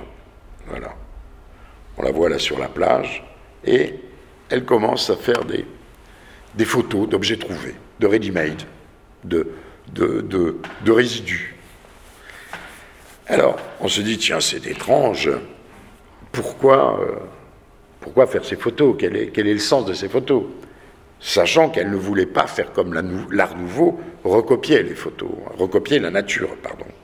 Il n'était pas question de faire des copies mimétiques de la nature, comme les, les, les euh, Guimard, etc., etc. Mais de tirer des leçons. Et quand vous regardez cette arête de poisson, c'est une leçon pour un ingénieur pour quelqu'un qui travaille la matière, formidable. Regardez la, jonction, n'est-ce pas, qu'il y a au centre de cette vertèbre, et puis la manière dont la, la, partie inférieure part vers le bas et comment elle est reliée à son cylindre. Alors il se trouve qu'on a cette vertèbre encore, photographiée en 1933. Hein. On l'a, Charlotte l'a gardée toute sa vie. Mais vous prenez cette vertèbre, mais c'est une leçon quand on est designer, mais c'est une leçon incroyable, incroyable. Vous voyez comment fonctionne la matière, comment se répartit la matière, comment vous, il y a une élégance extraordinaire. L'arête de poisson qui est, qui est à gauche, c'est pareil. Quand vous regardez le d'un poulet, d'un poulet, mais vous vous rendez compte ce que ça encaisse comme, comme force, hein. un, un poulet, comment c'est construit comment l'élégance de cette construction de l'os. Il y a une autre photo d'un crâne, parce que quand vous voyez, ah oui, je, l'ai publié dans un autre bouquin, mais quand vous prenez le crâne en gros plan, que vous voyez la manière dont les, différentes parties du crâne sont liées, c'est fabuleux sur le plan plastique, sur le plan des articulations, sur le plan justement de, euh, comment on va faire la organiser la rencontre euh, d'un cylindre et d'un carré. C'est un problème quand même, cette rencontre. Comment, comment vous, allez, vous allez résoudre ces formes, euh, cette construction et tout. Et donc, vous avez Charlotte et, Corbu et, Fernand Léger qui, effectivement, se mettent à regarder ces objets trouvés. Et elle ramasse plein de cailloux. Regardez, ça c'est une, sculpture. Euh, d'ailleurs, Lipschitz, euh, il y a une phrase de Lipschitz à, propos de ces objets trouvés dans la nature qui dit Mais attendez, notre métier de sculpteur, où on va là si on commence à, réfléchir de ce point de vue Et tous ces objets qu'elle, photographie en, en, 1933 vont être des sortes de, de sources d'inspiration de la leçon de, la nature. Là, en haut à gauche, vous avez une, chaussure roulée par la mer. Bon, la chaussure a passé 10 ans dans l'eau, 20 ans dans les vagues et tout. Et quand vous la regardez, en fait, vous avez des assemblages de, des formes, euh, des assemblages de formes qui sont d'une esthétique formidable. Ça, ce, galet, on l'a toujours, qui est à gauche, c'est une sculpture comme ça qui est dans l'atelier de Charlotte, qu'elle a toujours eu. Quand les gens qui ne connaissent pas voient cette sculpture, disent Qu'est-ce qu'elle est belle, votre sculpture C'est trouvé dans la nature.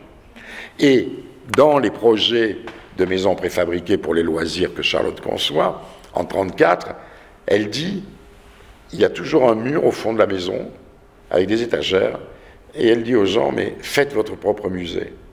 Vous n'avez pas les moyens de vous acheter une belle sculpture, une belle peinture, etc. C'est pas grave. Faites de la photo si vous voulez, parce qu'elle avait une très grande considération pour la photo. Mais surtout, baladez-vous autour de chez vous et ramassez ces formes dans la nature. Et vous trouverez les plus belles sculptures. Et quand on voit ces, ces sculptures comme ça trouvées dans la nature, c'est génial. Et donc elle, elle part en, en quête, et ça dure, ça dure 5-6 euh, ans comme ça, de toutes ces formes de l'observation de la nature. Alors, ça, c'est une série de photos qu'elle fait. Elle est de 1934, cette, cette série de photos. 34-35. C'est une histoire, ce sont des photos que j'appelle philosophiques. C'est-à-dire que c'est la rencontre du chaos et de la forme parfaite. Parce qu'au départ, ce sont des formes industrielles puristes, générées par la machine, un cylindre, etc., etc. Donc vous avez une géométrie parfaite. Et vous avez tout à coup l'accident de l'histoire qui va rentrer en contact avec cette forme parfaite pour la rendre chaotique. Et c'est la rencontre entre la, la, forme industrielle parfaite des années 20 avec le chaos des années 30. Et et cette série est absolument euh, sublime. Alors en haut à gauche, ah oui, je l'ai. Oui, parce qu'il y a Fernand Léger qui fait comme eux, etc. Il y a un truc intéressant, toute une série, mais je, publié, je les ai publiés dans un autre bouquin. C'est cette histoire. Oh merde, pardon. C'est cette histoire de, de. Comment je faisais tout à l'heure J'ai oublié. Non. Ah, j'ai fait une bêtise. Attends. C'est cette histoire d'équerre euh, que vous avez en haut à gauche. Les, deux photos que vous avez sur la gauche. C'est la même situation. Vous avez les équerres en désordre et vous avez les mêmes objets ordonnés. En fait, c'est un problème d'urbaniste moderne. C'est l'urbanisme moderne est basé sur des standards. Les, habitations, malgré tout, elles sont standards. Elles sont toutes les mêmes, elles se répètent. Donc la question est comment vous les organisez? Où vous placez le curseur entre l'ordre et le désordre? Et elle fait avec Jeanneret une série de photos sur ce thème-là, de l'ordre et du désordre. C'est le problème de l'urbanisme. Jusqu'où vous allez dans le désordre et jusqu'où vous allez dans l'ordre. Et ces éléments qui sont jetés, ces équerres qui sont jetés comme ça sur le sol, si vous les organisez, voilà d'autres photos sur l'ordre et le, chaos. C'est le problème de, l'urbaniste. Jusqu'où il va? Quand vous regardez les, premières propositions d'organisation des villes de Le Corbusier, basées sur, effectivement euh, sur, l'angle droit, n'est-ce pas? Euh, Avec ces grandes grilles comme ça, où on applique les systèmes, euh, où est le désordre?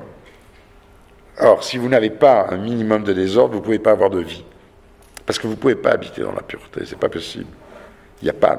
La, pureté est stérile au sens du, du, mot pur. Et donc, vous avez ces photos. Alors, je n'ai pas le temps de rentrer dans les détails sur la question du standard. Les tuyaux, les tuyaux de, de descente d'eau, ce sont des standards. Donc, comment vous les organisez? Et jusqu'où vous les organisez? Ou vous, ou, vous les jetez comme ça au, hasard? Et euh, cette aventure, si vous voulez, euh, conceptuelle de, la nature, elle le mène avec Fernand Léger. Alors vous le verrez dans une autre publication, dans, dans, un autre de mes bouquins, mais ça signifie aussi la, je dirais, l'identité, les questions de l'identité, que tous les éléments sont différents, tous, de la nature. Vous avez ces tranches coupées comme ça, il n'y en a pas une qui est identique. Les arbres semblent strictement identiques, mais non, quand vous les coupez, vous voyez qu'ils sont tous différents. Et si vous les coupez, ça dépend de la profondeur, vous allez trouver encore d'autres formes. Et il y a tout ce côté de l'endoblissement, si vous voulez, des, des, objets trouvés dans la nature. Ah zut, j'aurais dû emporter mon autre bouquin. Parce que je fais un parallèle en plus avec la peinture, notamment de, de, de Léger. Et c'est passionnant de, voir, parce qu'ils habitaient l'un à côté de l'autre, c'est passionnant de voir comment il y a ce dialogue entre euh, euh et Léger. Alors Charlotte photographie et, et Léger dessine. Et vous avez cette complicité comme ça dans cette espèce de découverte du banal. Parce que ces objets trouvés dans la nature, c'est des objets de, de, de rebut, pardon. Ils sont jetés. Et tout à coup, comme ça, par le dispositif qu'elle utilise, elle leur donne une dignité. Regardez ces, petits personnages, c'est un truc sur lequel on jette. Or, il y a une dignité dedans. Et elle les photographie comme des personnages, de face. Elle, elle photographie toujours, c'est marrant parce qu'elle a fait beaucoup, beaucoup de photos, mais elle a une approche d'architecte, c'est-à-dire en plan et en élévation. Donc elle n'est pas dans les diagonales comme les, photographes de l'époque. Et donc ces, objets du, quotidien, bah, qui sont fondamentaux d'une grande banalité que tout le monde ignore, eh ben, leur donnent une identité dans ces photos. Et c'est un, rapport à la nature, au rebut. Au, euh, et elle dit aux gens, mais collectionnez ça, regardez, soyez aussi. C'est là où elle prolonge la démarche de Duchamp. Petite parenthèse. Hein. Euh, Duchamp a été le premier qui était lié à Fernand Léger. C'est pour ça aussi qu'il y a une continuité entre tout ça. Euh, peut-être vous, vous, souvenez de, cette histoire de euh, Marcel Duchamp qui, en 1914, euh, visite le salon de l'aviation avec Brancusi. Et parce que le salon de l'aviation, à l'époque, il était dans le Grand Palais. Figurez-vous, les avions, on mettait les avions dans le Grand Palais. Et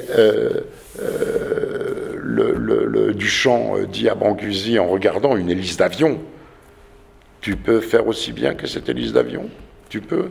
Et c'est là où Duchamp comprend que par un autre regard, même l'objet, le ready-made, il invente là, le, le ready-made peut être intéressant. C'est une question de regard. Et Duchamp bouleverse la problématique de l'histoire de l'art en disant mais le créateur c'est le regardeur c'est pas tant l'artiste, c'est celui qui regarde.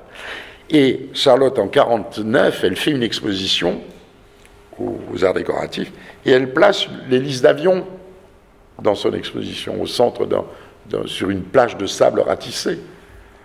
Et c'est un hommage à Duchamp. Et quand elle se replonge sur ces objets trouvés dans la nature, les surréalistes le font à partir de 1925, juste avant aussi, pour des raisons un peu différentes mais eux aussi regardent les objets trouvés.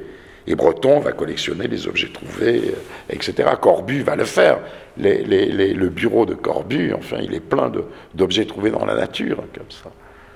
Et, euh, c'est euh, cette démarche qui consiste à dire que chacun, chacun est un créateur par son regard. C'est un truc d'un optimisme formidable c'est quelque chose qui est euh, en, rupture avec euh, la, vision dominante. Euh, Charlotte Perriand disait aussi l'art est dans tout. L'art est dans tout. J'ai retrouvé un jour une, dans une note au Japon en 40, l'art est dans tout, et elle tient le propos à, l'ambassadeur de France au Japon. Et, elle, raconte comme ça en rentrant, mais l'art est dans tout. Il est même dans l'art de faire l'amour, il est dans l'art de faire la cuisine, il est dans l'art de faire de la sculpture, de la peinture, mais il est dans tout. Dans l'art de, une chose qui la bouleverse au Japon, les jardins, comment, comment on organise avec trois, trois plantes, trois, trois, euh, euh, trois tiges d'arbres, euh, plus une fleur, on va tout à coup faire une chose magnifique. Elle le met de ce point de vue. Elle ne met pas tout sur le même plan entre guillemets, mais elle porte la même considération à tout. Et qu'elle considère qu'un objet trouvé dans la nature peut être aussi beau qu'un brancusi, qu'un corbu, qu'un n'importe quoi. L'un n'exclut pas l'autre. Et quand elle dit l'art est dans tout, euh, il est aussi dans chacun. Et chacun peut être créateur. C'est l'une des grandes révolutions pour moi de, Charlotte Perriand, c'est ça. C'est que chacun peut être un créateur. La manière dont, vous vous habillez, la manière, c'est pas vous qui faites le vêtement, mais la manière dont vous combinez, la manière dont vous allez, euh, je vous dis, faire une recette de cuisine ou, ou, une sculpture sublime. Alors tout ne l'est pas, tout ne l'est machin, tout ne se vaut pas d'un point de vue des résultats. Mais il y a cette perspective que tout le monde est un créateur et tout le monde a un regard je vous dis, en reprenant cette démarche de, Marcel Duchamp. Je suis trop long. Hein. Non, très bien. Vous, vous dormez pas, vous dormez pas, vous êtes sûr Qu'est-ce que vous êtes sage On passe à une séance de questions. Il y a un micro qui peut circuler. Comment on fonctionne. Superbe.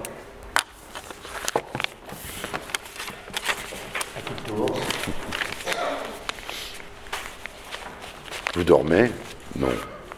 Je les ai tous endormis, c'est affreux.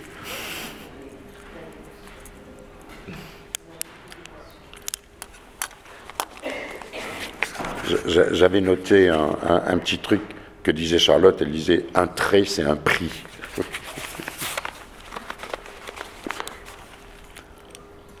Vous voulez rien savoir sur Charlotte Perriand Mais il y a un monsieur, il y a un monsieur, on a un client. Ouais.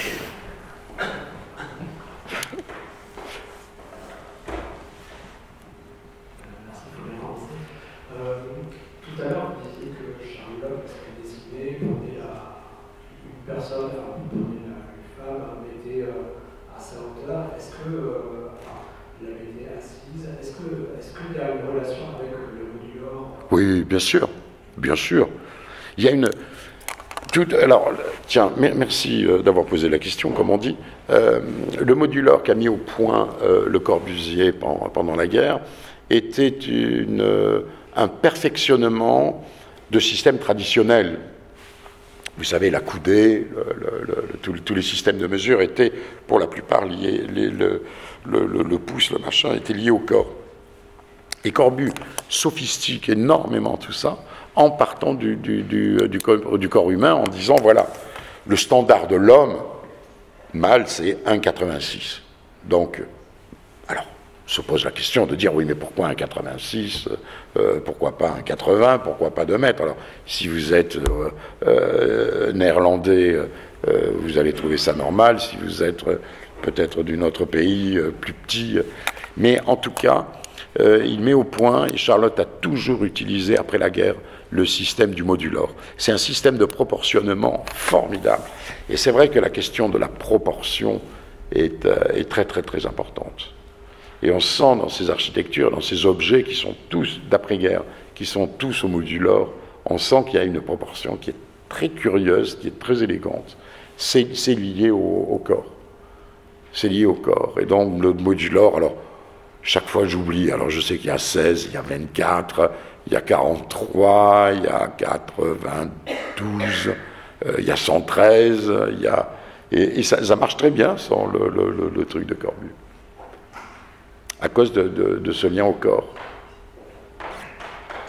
Et ça marche même sur les bâtiments très très grands. hein. Et alors ça permet de standardiser aussi. Standardiser non pas pour rendre strictement identique, mais pour combiner. Parce que le but de la standardisation, c'est la combinaison. Oui. Euh, il y a une phrase qui m'a intriguée quand vous parliez euh, de l'habitat préfabriqué euh. De là, de là, pardon. De l'habitat préfabriqué, Oui. des maisons préfabriquées. Vous avez vu cette phrase, je voudrais savoir, en savoir un peu plus, qui était Elle ne laisse aucune trace sur la nature. Et je voulais savoir si vous peu développer. Oui, alors, le, le, euh, quand euh, elle, elle applique, mais même avant d'aller au, au Japon, hein, elle applique euh, le- le- le- le- les principes d'architecture légère que vous retrouvez au Japon, où les maisons, par exemple, de loisirs, pour elles, ne sont pas fondées, il n'y a pas de fondation. Voilà, cette maison, ça c'est un projet qu'elle fait en 1934 de, de maison de week-end. Bon, Euh, elle est posée sur des pierres que vous trouvez sur le lieu. Alors il y a un petit muret, ça, ça dépend parce que vous pouvez mettre la maison, est sur pilotis. Mais ça dépend du terrain, donc euh, chaque pilotis est variable et vous pouvez très bien vous récupérer. je ne sais pas si vous le voyez bien sur ce dessin, il y en a peut-être d'autres. Vous récupérez les pierres que vous trouvez par terre. Voilà ce que ça donne à l'intérieur. Euh, et, vous les mettez, voyez, bon, ça c'est la reconstitution de cette maison, et les poser sur pilotis. Et donc, euh, euh, même en construisant des murs, hein, et, quand elle construit des murs dans, ses projets, c'est fait avec de la pierre trouvée sur place. c'est pas du, régionalisme, c'est de la création avec une, en, tenant compte. Vous voyez, ça c'est un projet de, village de vacances qu'elle fait. Pourquoi il y a de, la pierre? Eh ben, Parce que tout simplement, là où c'est conçu pour le midi de la France, vous avez de la pierre partout. Alors, elle, elle, euh, elle, fait fabriquer des éléments préfabriqués dans l'usine locale avec le charpentier local où elle standardise les trucs, elle lui apporte les, euh, standards et le reste, euh, ça se fait sur place. J'ai répondu à votre question Oui, bon, pardon.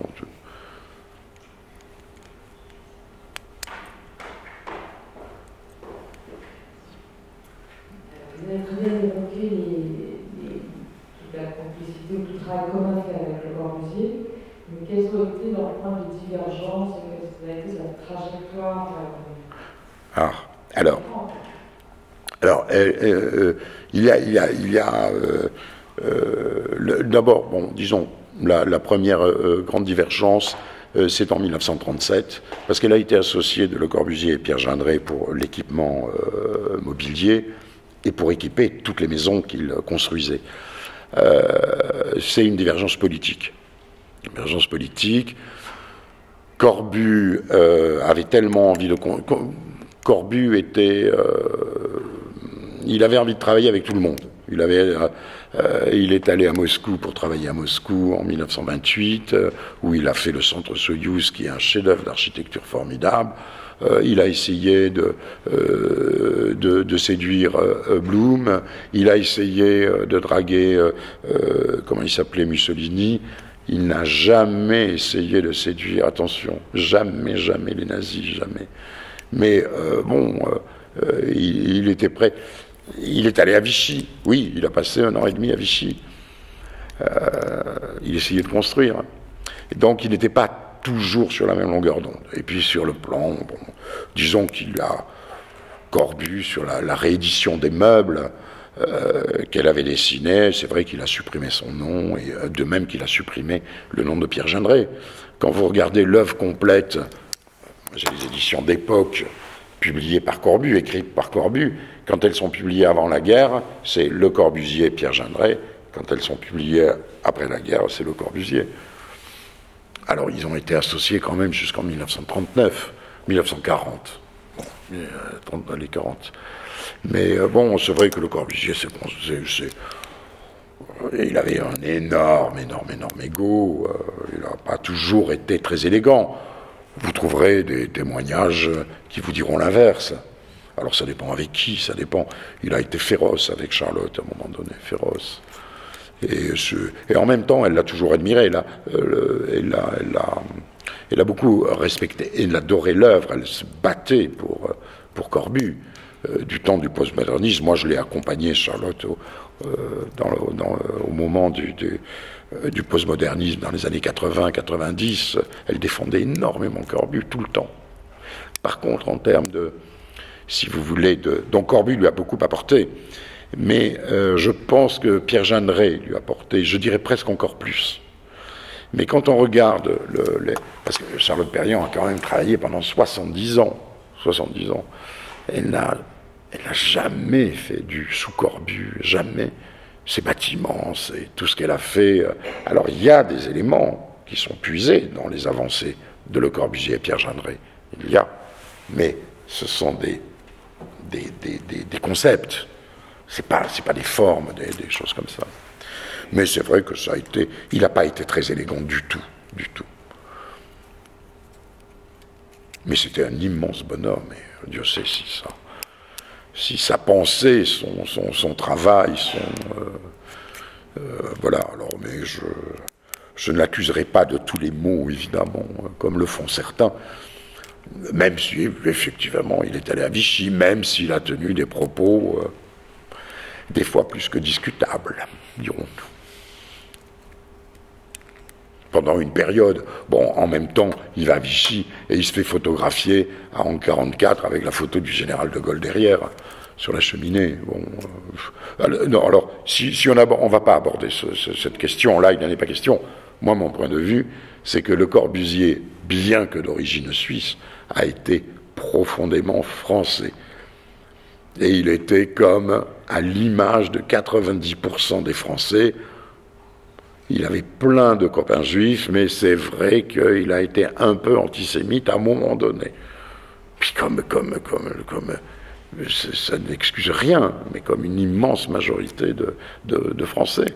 Et il a dit vive Peptin quand il est arrivé, ouf, une bonne guerre, ça leur fera du bien, comme l'ont dit des millions de Français. Je veux dire, Corbu a été un génie, mais des fois, bon, c'était pas très brillant de, certaines choses. Mais, mais, comme tout le monde. Hein.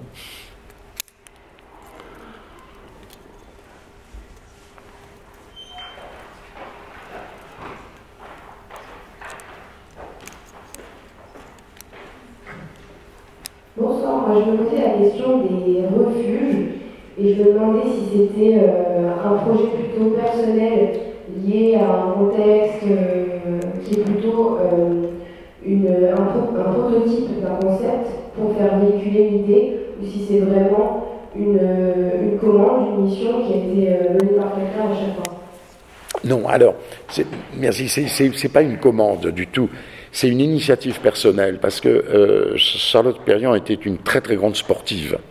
Elle, elle, faisait vraiment sur le plan alpiniste, elle a été une des premières à, euh, en tant que femme. Hein. Euh, c'est incroyable ce qu'elle a fait au niveau alpinisme. Et euh, justement, à l'époque, il n'y avait pas assez de refuges en, montagne. Et, ça devenait dangereux. Il y avait de plus en plus de gens qui étaient intéressés par l'alpinisme, voire par le ski, etc. Mais en cas de pépin, comment se réfugier? Il y avait, si ma mémoire est bonne, 80 000 euh, gens qui faisaient, personnes qui faisaient du ski en, 1938 ou 39, euh, et de l'alpinisme aussi. Et donc, elle, euh, comme elle était liée à tout le monde de l'alpinisme, elle était membre très active de, du club français alpin, etc.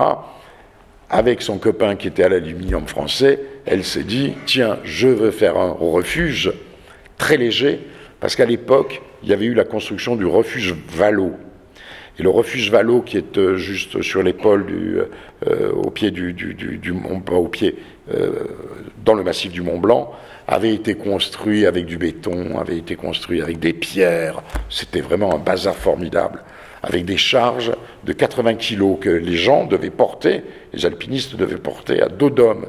Et ils ont construit le refuge Valo, auquel cet ingénieur a participé.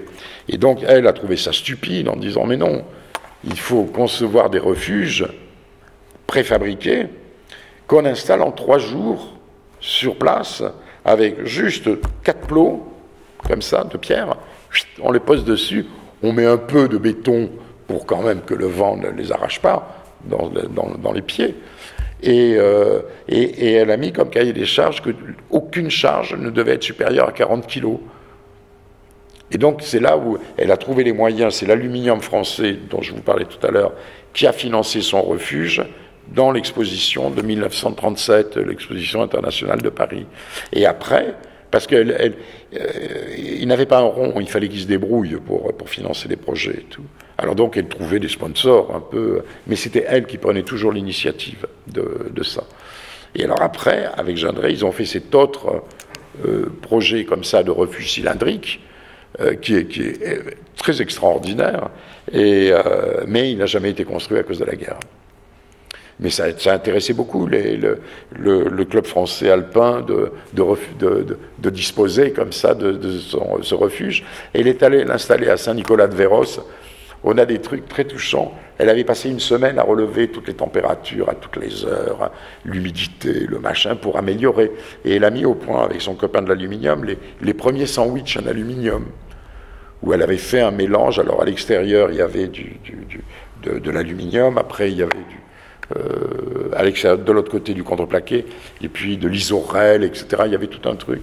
Et c'était le premier sandwich d'aluminium.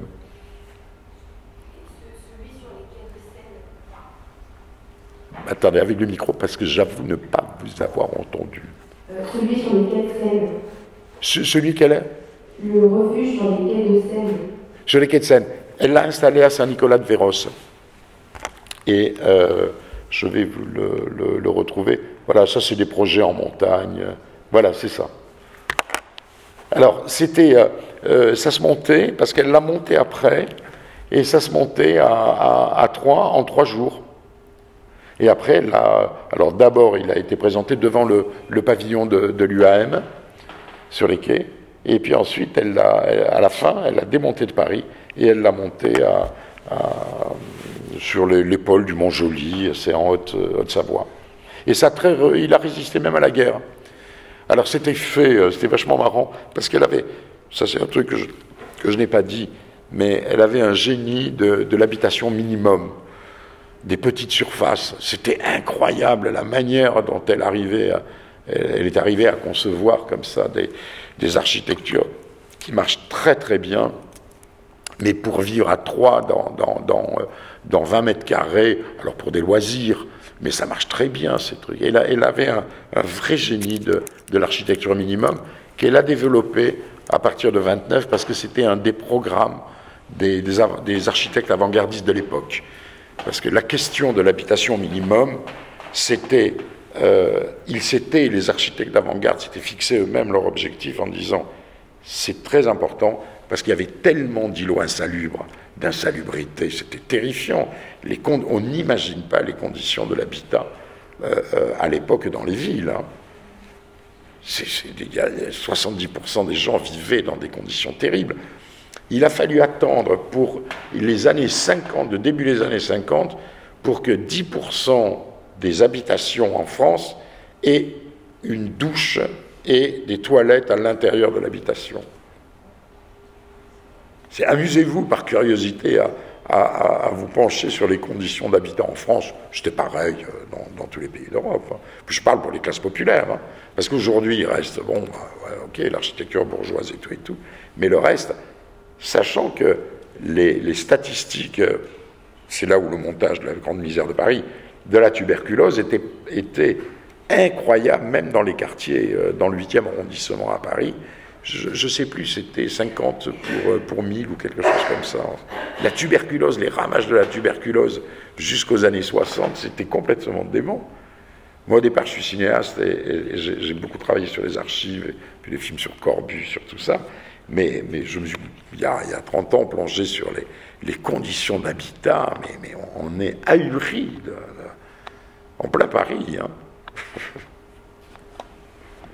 Là, dans ce quartier ici, c'était, il y avait plein d'îlots insalubres. Dans le marais, c'était, terrible, avec une mortalité infantile.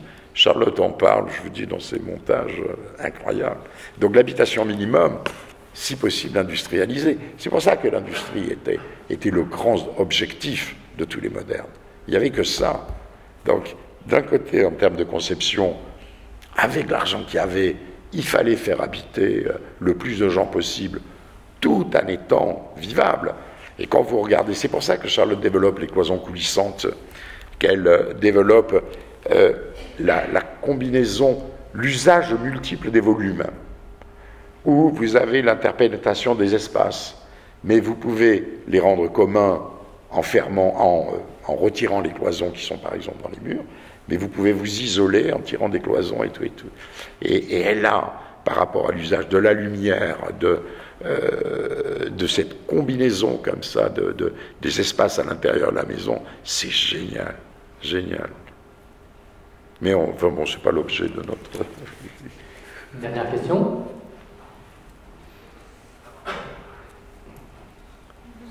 J'ai une dernière question sur euh, justement le, contexte dans lequel Charles Ferrand est allé au Japon, qui exactement a fait appel à elle, quelle était, enfin, vous en avez un petit peu parlé tout à l'heure, mais préciser un peu la demande, les contraintes qu'elle s'est mise, l'itinéraire qu'elle a pu suivre, euh, ce genre de choses Alors, bon, d'abord, vous avez entendu parler, bien sûr, de l'ère Meiji. L'ère Meiji, c'est euh, euh, tout à coup les Japonais qui ont vécu complètement isolés dans leur île ont été, se sont retrouvés avec des bateaux militaires américains en fer dans leur port. Et les Américains ont dit, ou vous vous ouvrez, ou on vous envahit, comme vous voulez. Donc il y a un empereur pas idiot, les samouraïs ont dit, si on arrêtait de se taper dessus, et on va s'ouvrir au monde. Or, comment s'ouvrir au monde quand on a été fermé pendant dix siècles et comment s'ouvrir à, la modernité. Alors, ce qu'a fait l'empereur Meiji, à partir de 1880, il a envoyé les Japonais dans le monde entier pour copier, en quelque sorte, tous les savoir-faire qu'ils n'avaient pas. Pour vous donner une idée, il y a une mission japonaise composée de 70, 72, si ma mémoire est bonne, ingénieurs, qui va à l'exposition universelle de Vienne en 1887. Ne vous amusez pas à vérifier parce que ça doit être une erreur à deux ans près, mais qui va à Vienne à l'exposition universelle. Et vous avez la, la, délégation, enfin c'était 90% d'ingénieurs. Elle rentre au Japon et un an après, il y avait une encyclopédie en 70 volumes de toutes les techniques que possédait l'Occident, mais que ne possédait pas le Japon. Et donc, en 1930, le Japon ne possède euh, pas de, a des habitudes. On vit sur tatami, il n'y a pas de table, il n'y a pas de chaise, il n'y a pas de lit au sens où nous l'entendons, et c'est l'armée qui impose la chaise en 1920 dans les bureaux, parce qu'il est plus facile de se lever quand vous êtes sur une chaise que du sol. Et oui. Et donc, tout ce mobilier-là, c'est des choses dont on ne se rend pas compte, nous, Européens. Euh, mais le Japon avait un mode de vie extraordinaire qui était le sien, qui n'avait rien à voir. Or, les autorités, très intelligemment, ont développé, voulaient développer justement ce type de mode de vie. Et ils voulaient exporter aussi dans le reste du monde. Mais n'ayant pas de tradition dans le mobilier, ils ont appelé Bruno Taut, qui était un des grands avant-gardistes du Werkbund allemand, Bruno Taut a passé trois mois juste à enseigner au Japon. Et puis après, il y a un architecte, Sakakura, qui a été, euh, qui a été formé à l'atelier Le Corbusier, qui est rentré au Japon, qui a construit le pavillon du Japon à l'exposition de Paris 37. Le gouvernement et les grands magasins Takashimaya ont dit il faut que tu nous trouves quelqu'un, le meilleur spécialiste euh, au monde, euh, dans le domaine du mobilier pour former nos étudiants, faire de la formation dans les écoles, nos entreprises, etc. etc. Et c'est comme ça que Sakakura a profité de la neutralité du gouvernement après le pacte germano-soviétique pendant trois mois pour inviter Charlotte Perriand. Et, euh, Charlotte a reçu cette invitation en février 40. Le gouvernement japonais était neutre à l'époque. Et donc, euh, vous pensez bien, euh, février 40, elle est allée voir Léger, Fernand Léger lui a dit Mais t'es folle, vas-y. Elle avait un copain qui était ministre du blocus qui lui a dit Allez, Charlotte, allez-y. Il n'y avait que la perspective de la guerre. Elle a pris un bateau en, juin 40, elle est, le, jeu à Marseille, avec, après deux mois de bateau. Elle est partie euh, le jour où les Allemands rentraient dans Paris.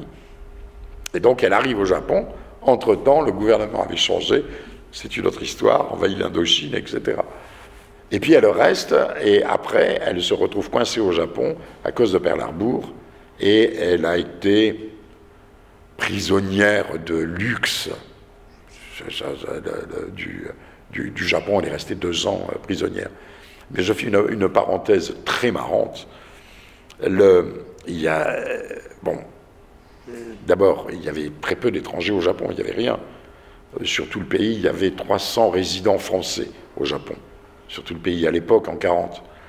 Et nos amis japonais sont quand même assez machos. Et quand ils ont vu arriver une femme, en plus, elle avait les cheveux courts, elle était blonde, c'était absolument stupéfait. Alors, sa traductrice, et puis son assistant Sori Yanagi, qui deviendra après le plus grand designer japonais, passait devant comme ça. Et puis alors, tous les interlocuteurs, euh, quand euh, qu'elle allait rencontrer, il leur disait, vous savez, elle est aussi bien payée que le Premier ministre. Alors du coup, au respect.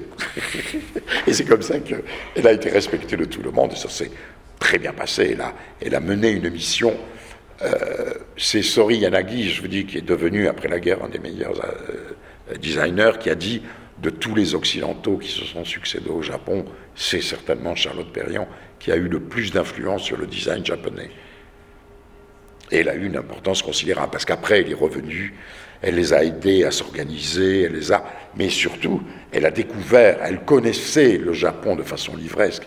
Elle avait deux copains euh, architectes japonais en 1930 et 1931 euh, qui l'ont, euh, informé sur le Japon, mais elle a découvert un pays qui l'a fasciné. Elle a été, elle a toujours eu des relations très très fortes et beaucoup de respect. Elle est beaucoup plus connue au Japon, par exemple, qu'ici en France paradoxalement. Et très respecté, c'est euh, très étonnant. Les Japonais viennent de faire une rose qui s'appelle Charlotte Perriand, juste pour lui rendre hommage en fonction de l'ère Meiji. Euh. Mais c'est une autre histoire. En tout cas, vous allez bientôt avoir une très grande exposition, je vous dis pas où, Charlotte Perriand, qui va être inaugurée le 2 octobre.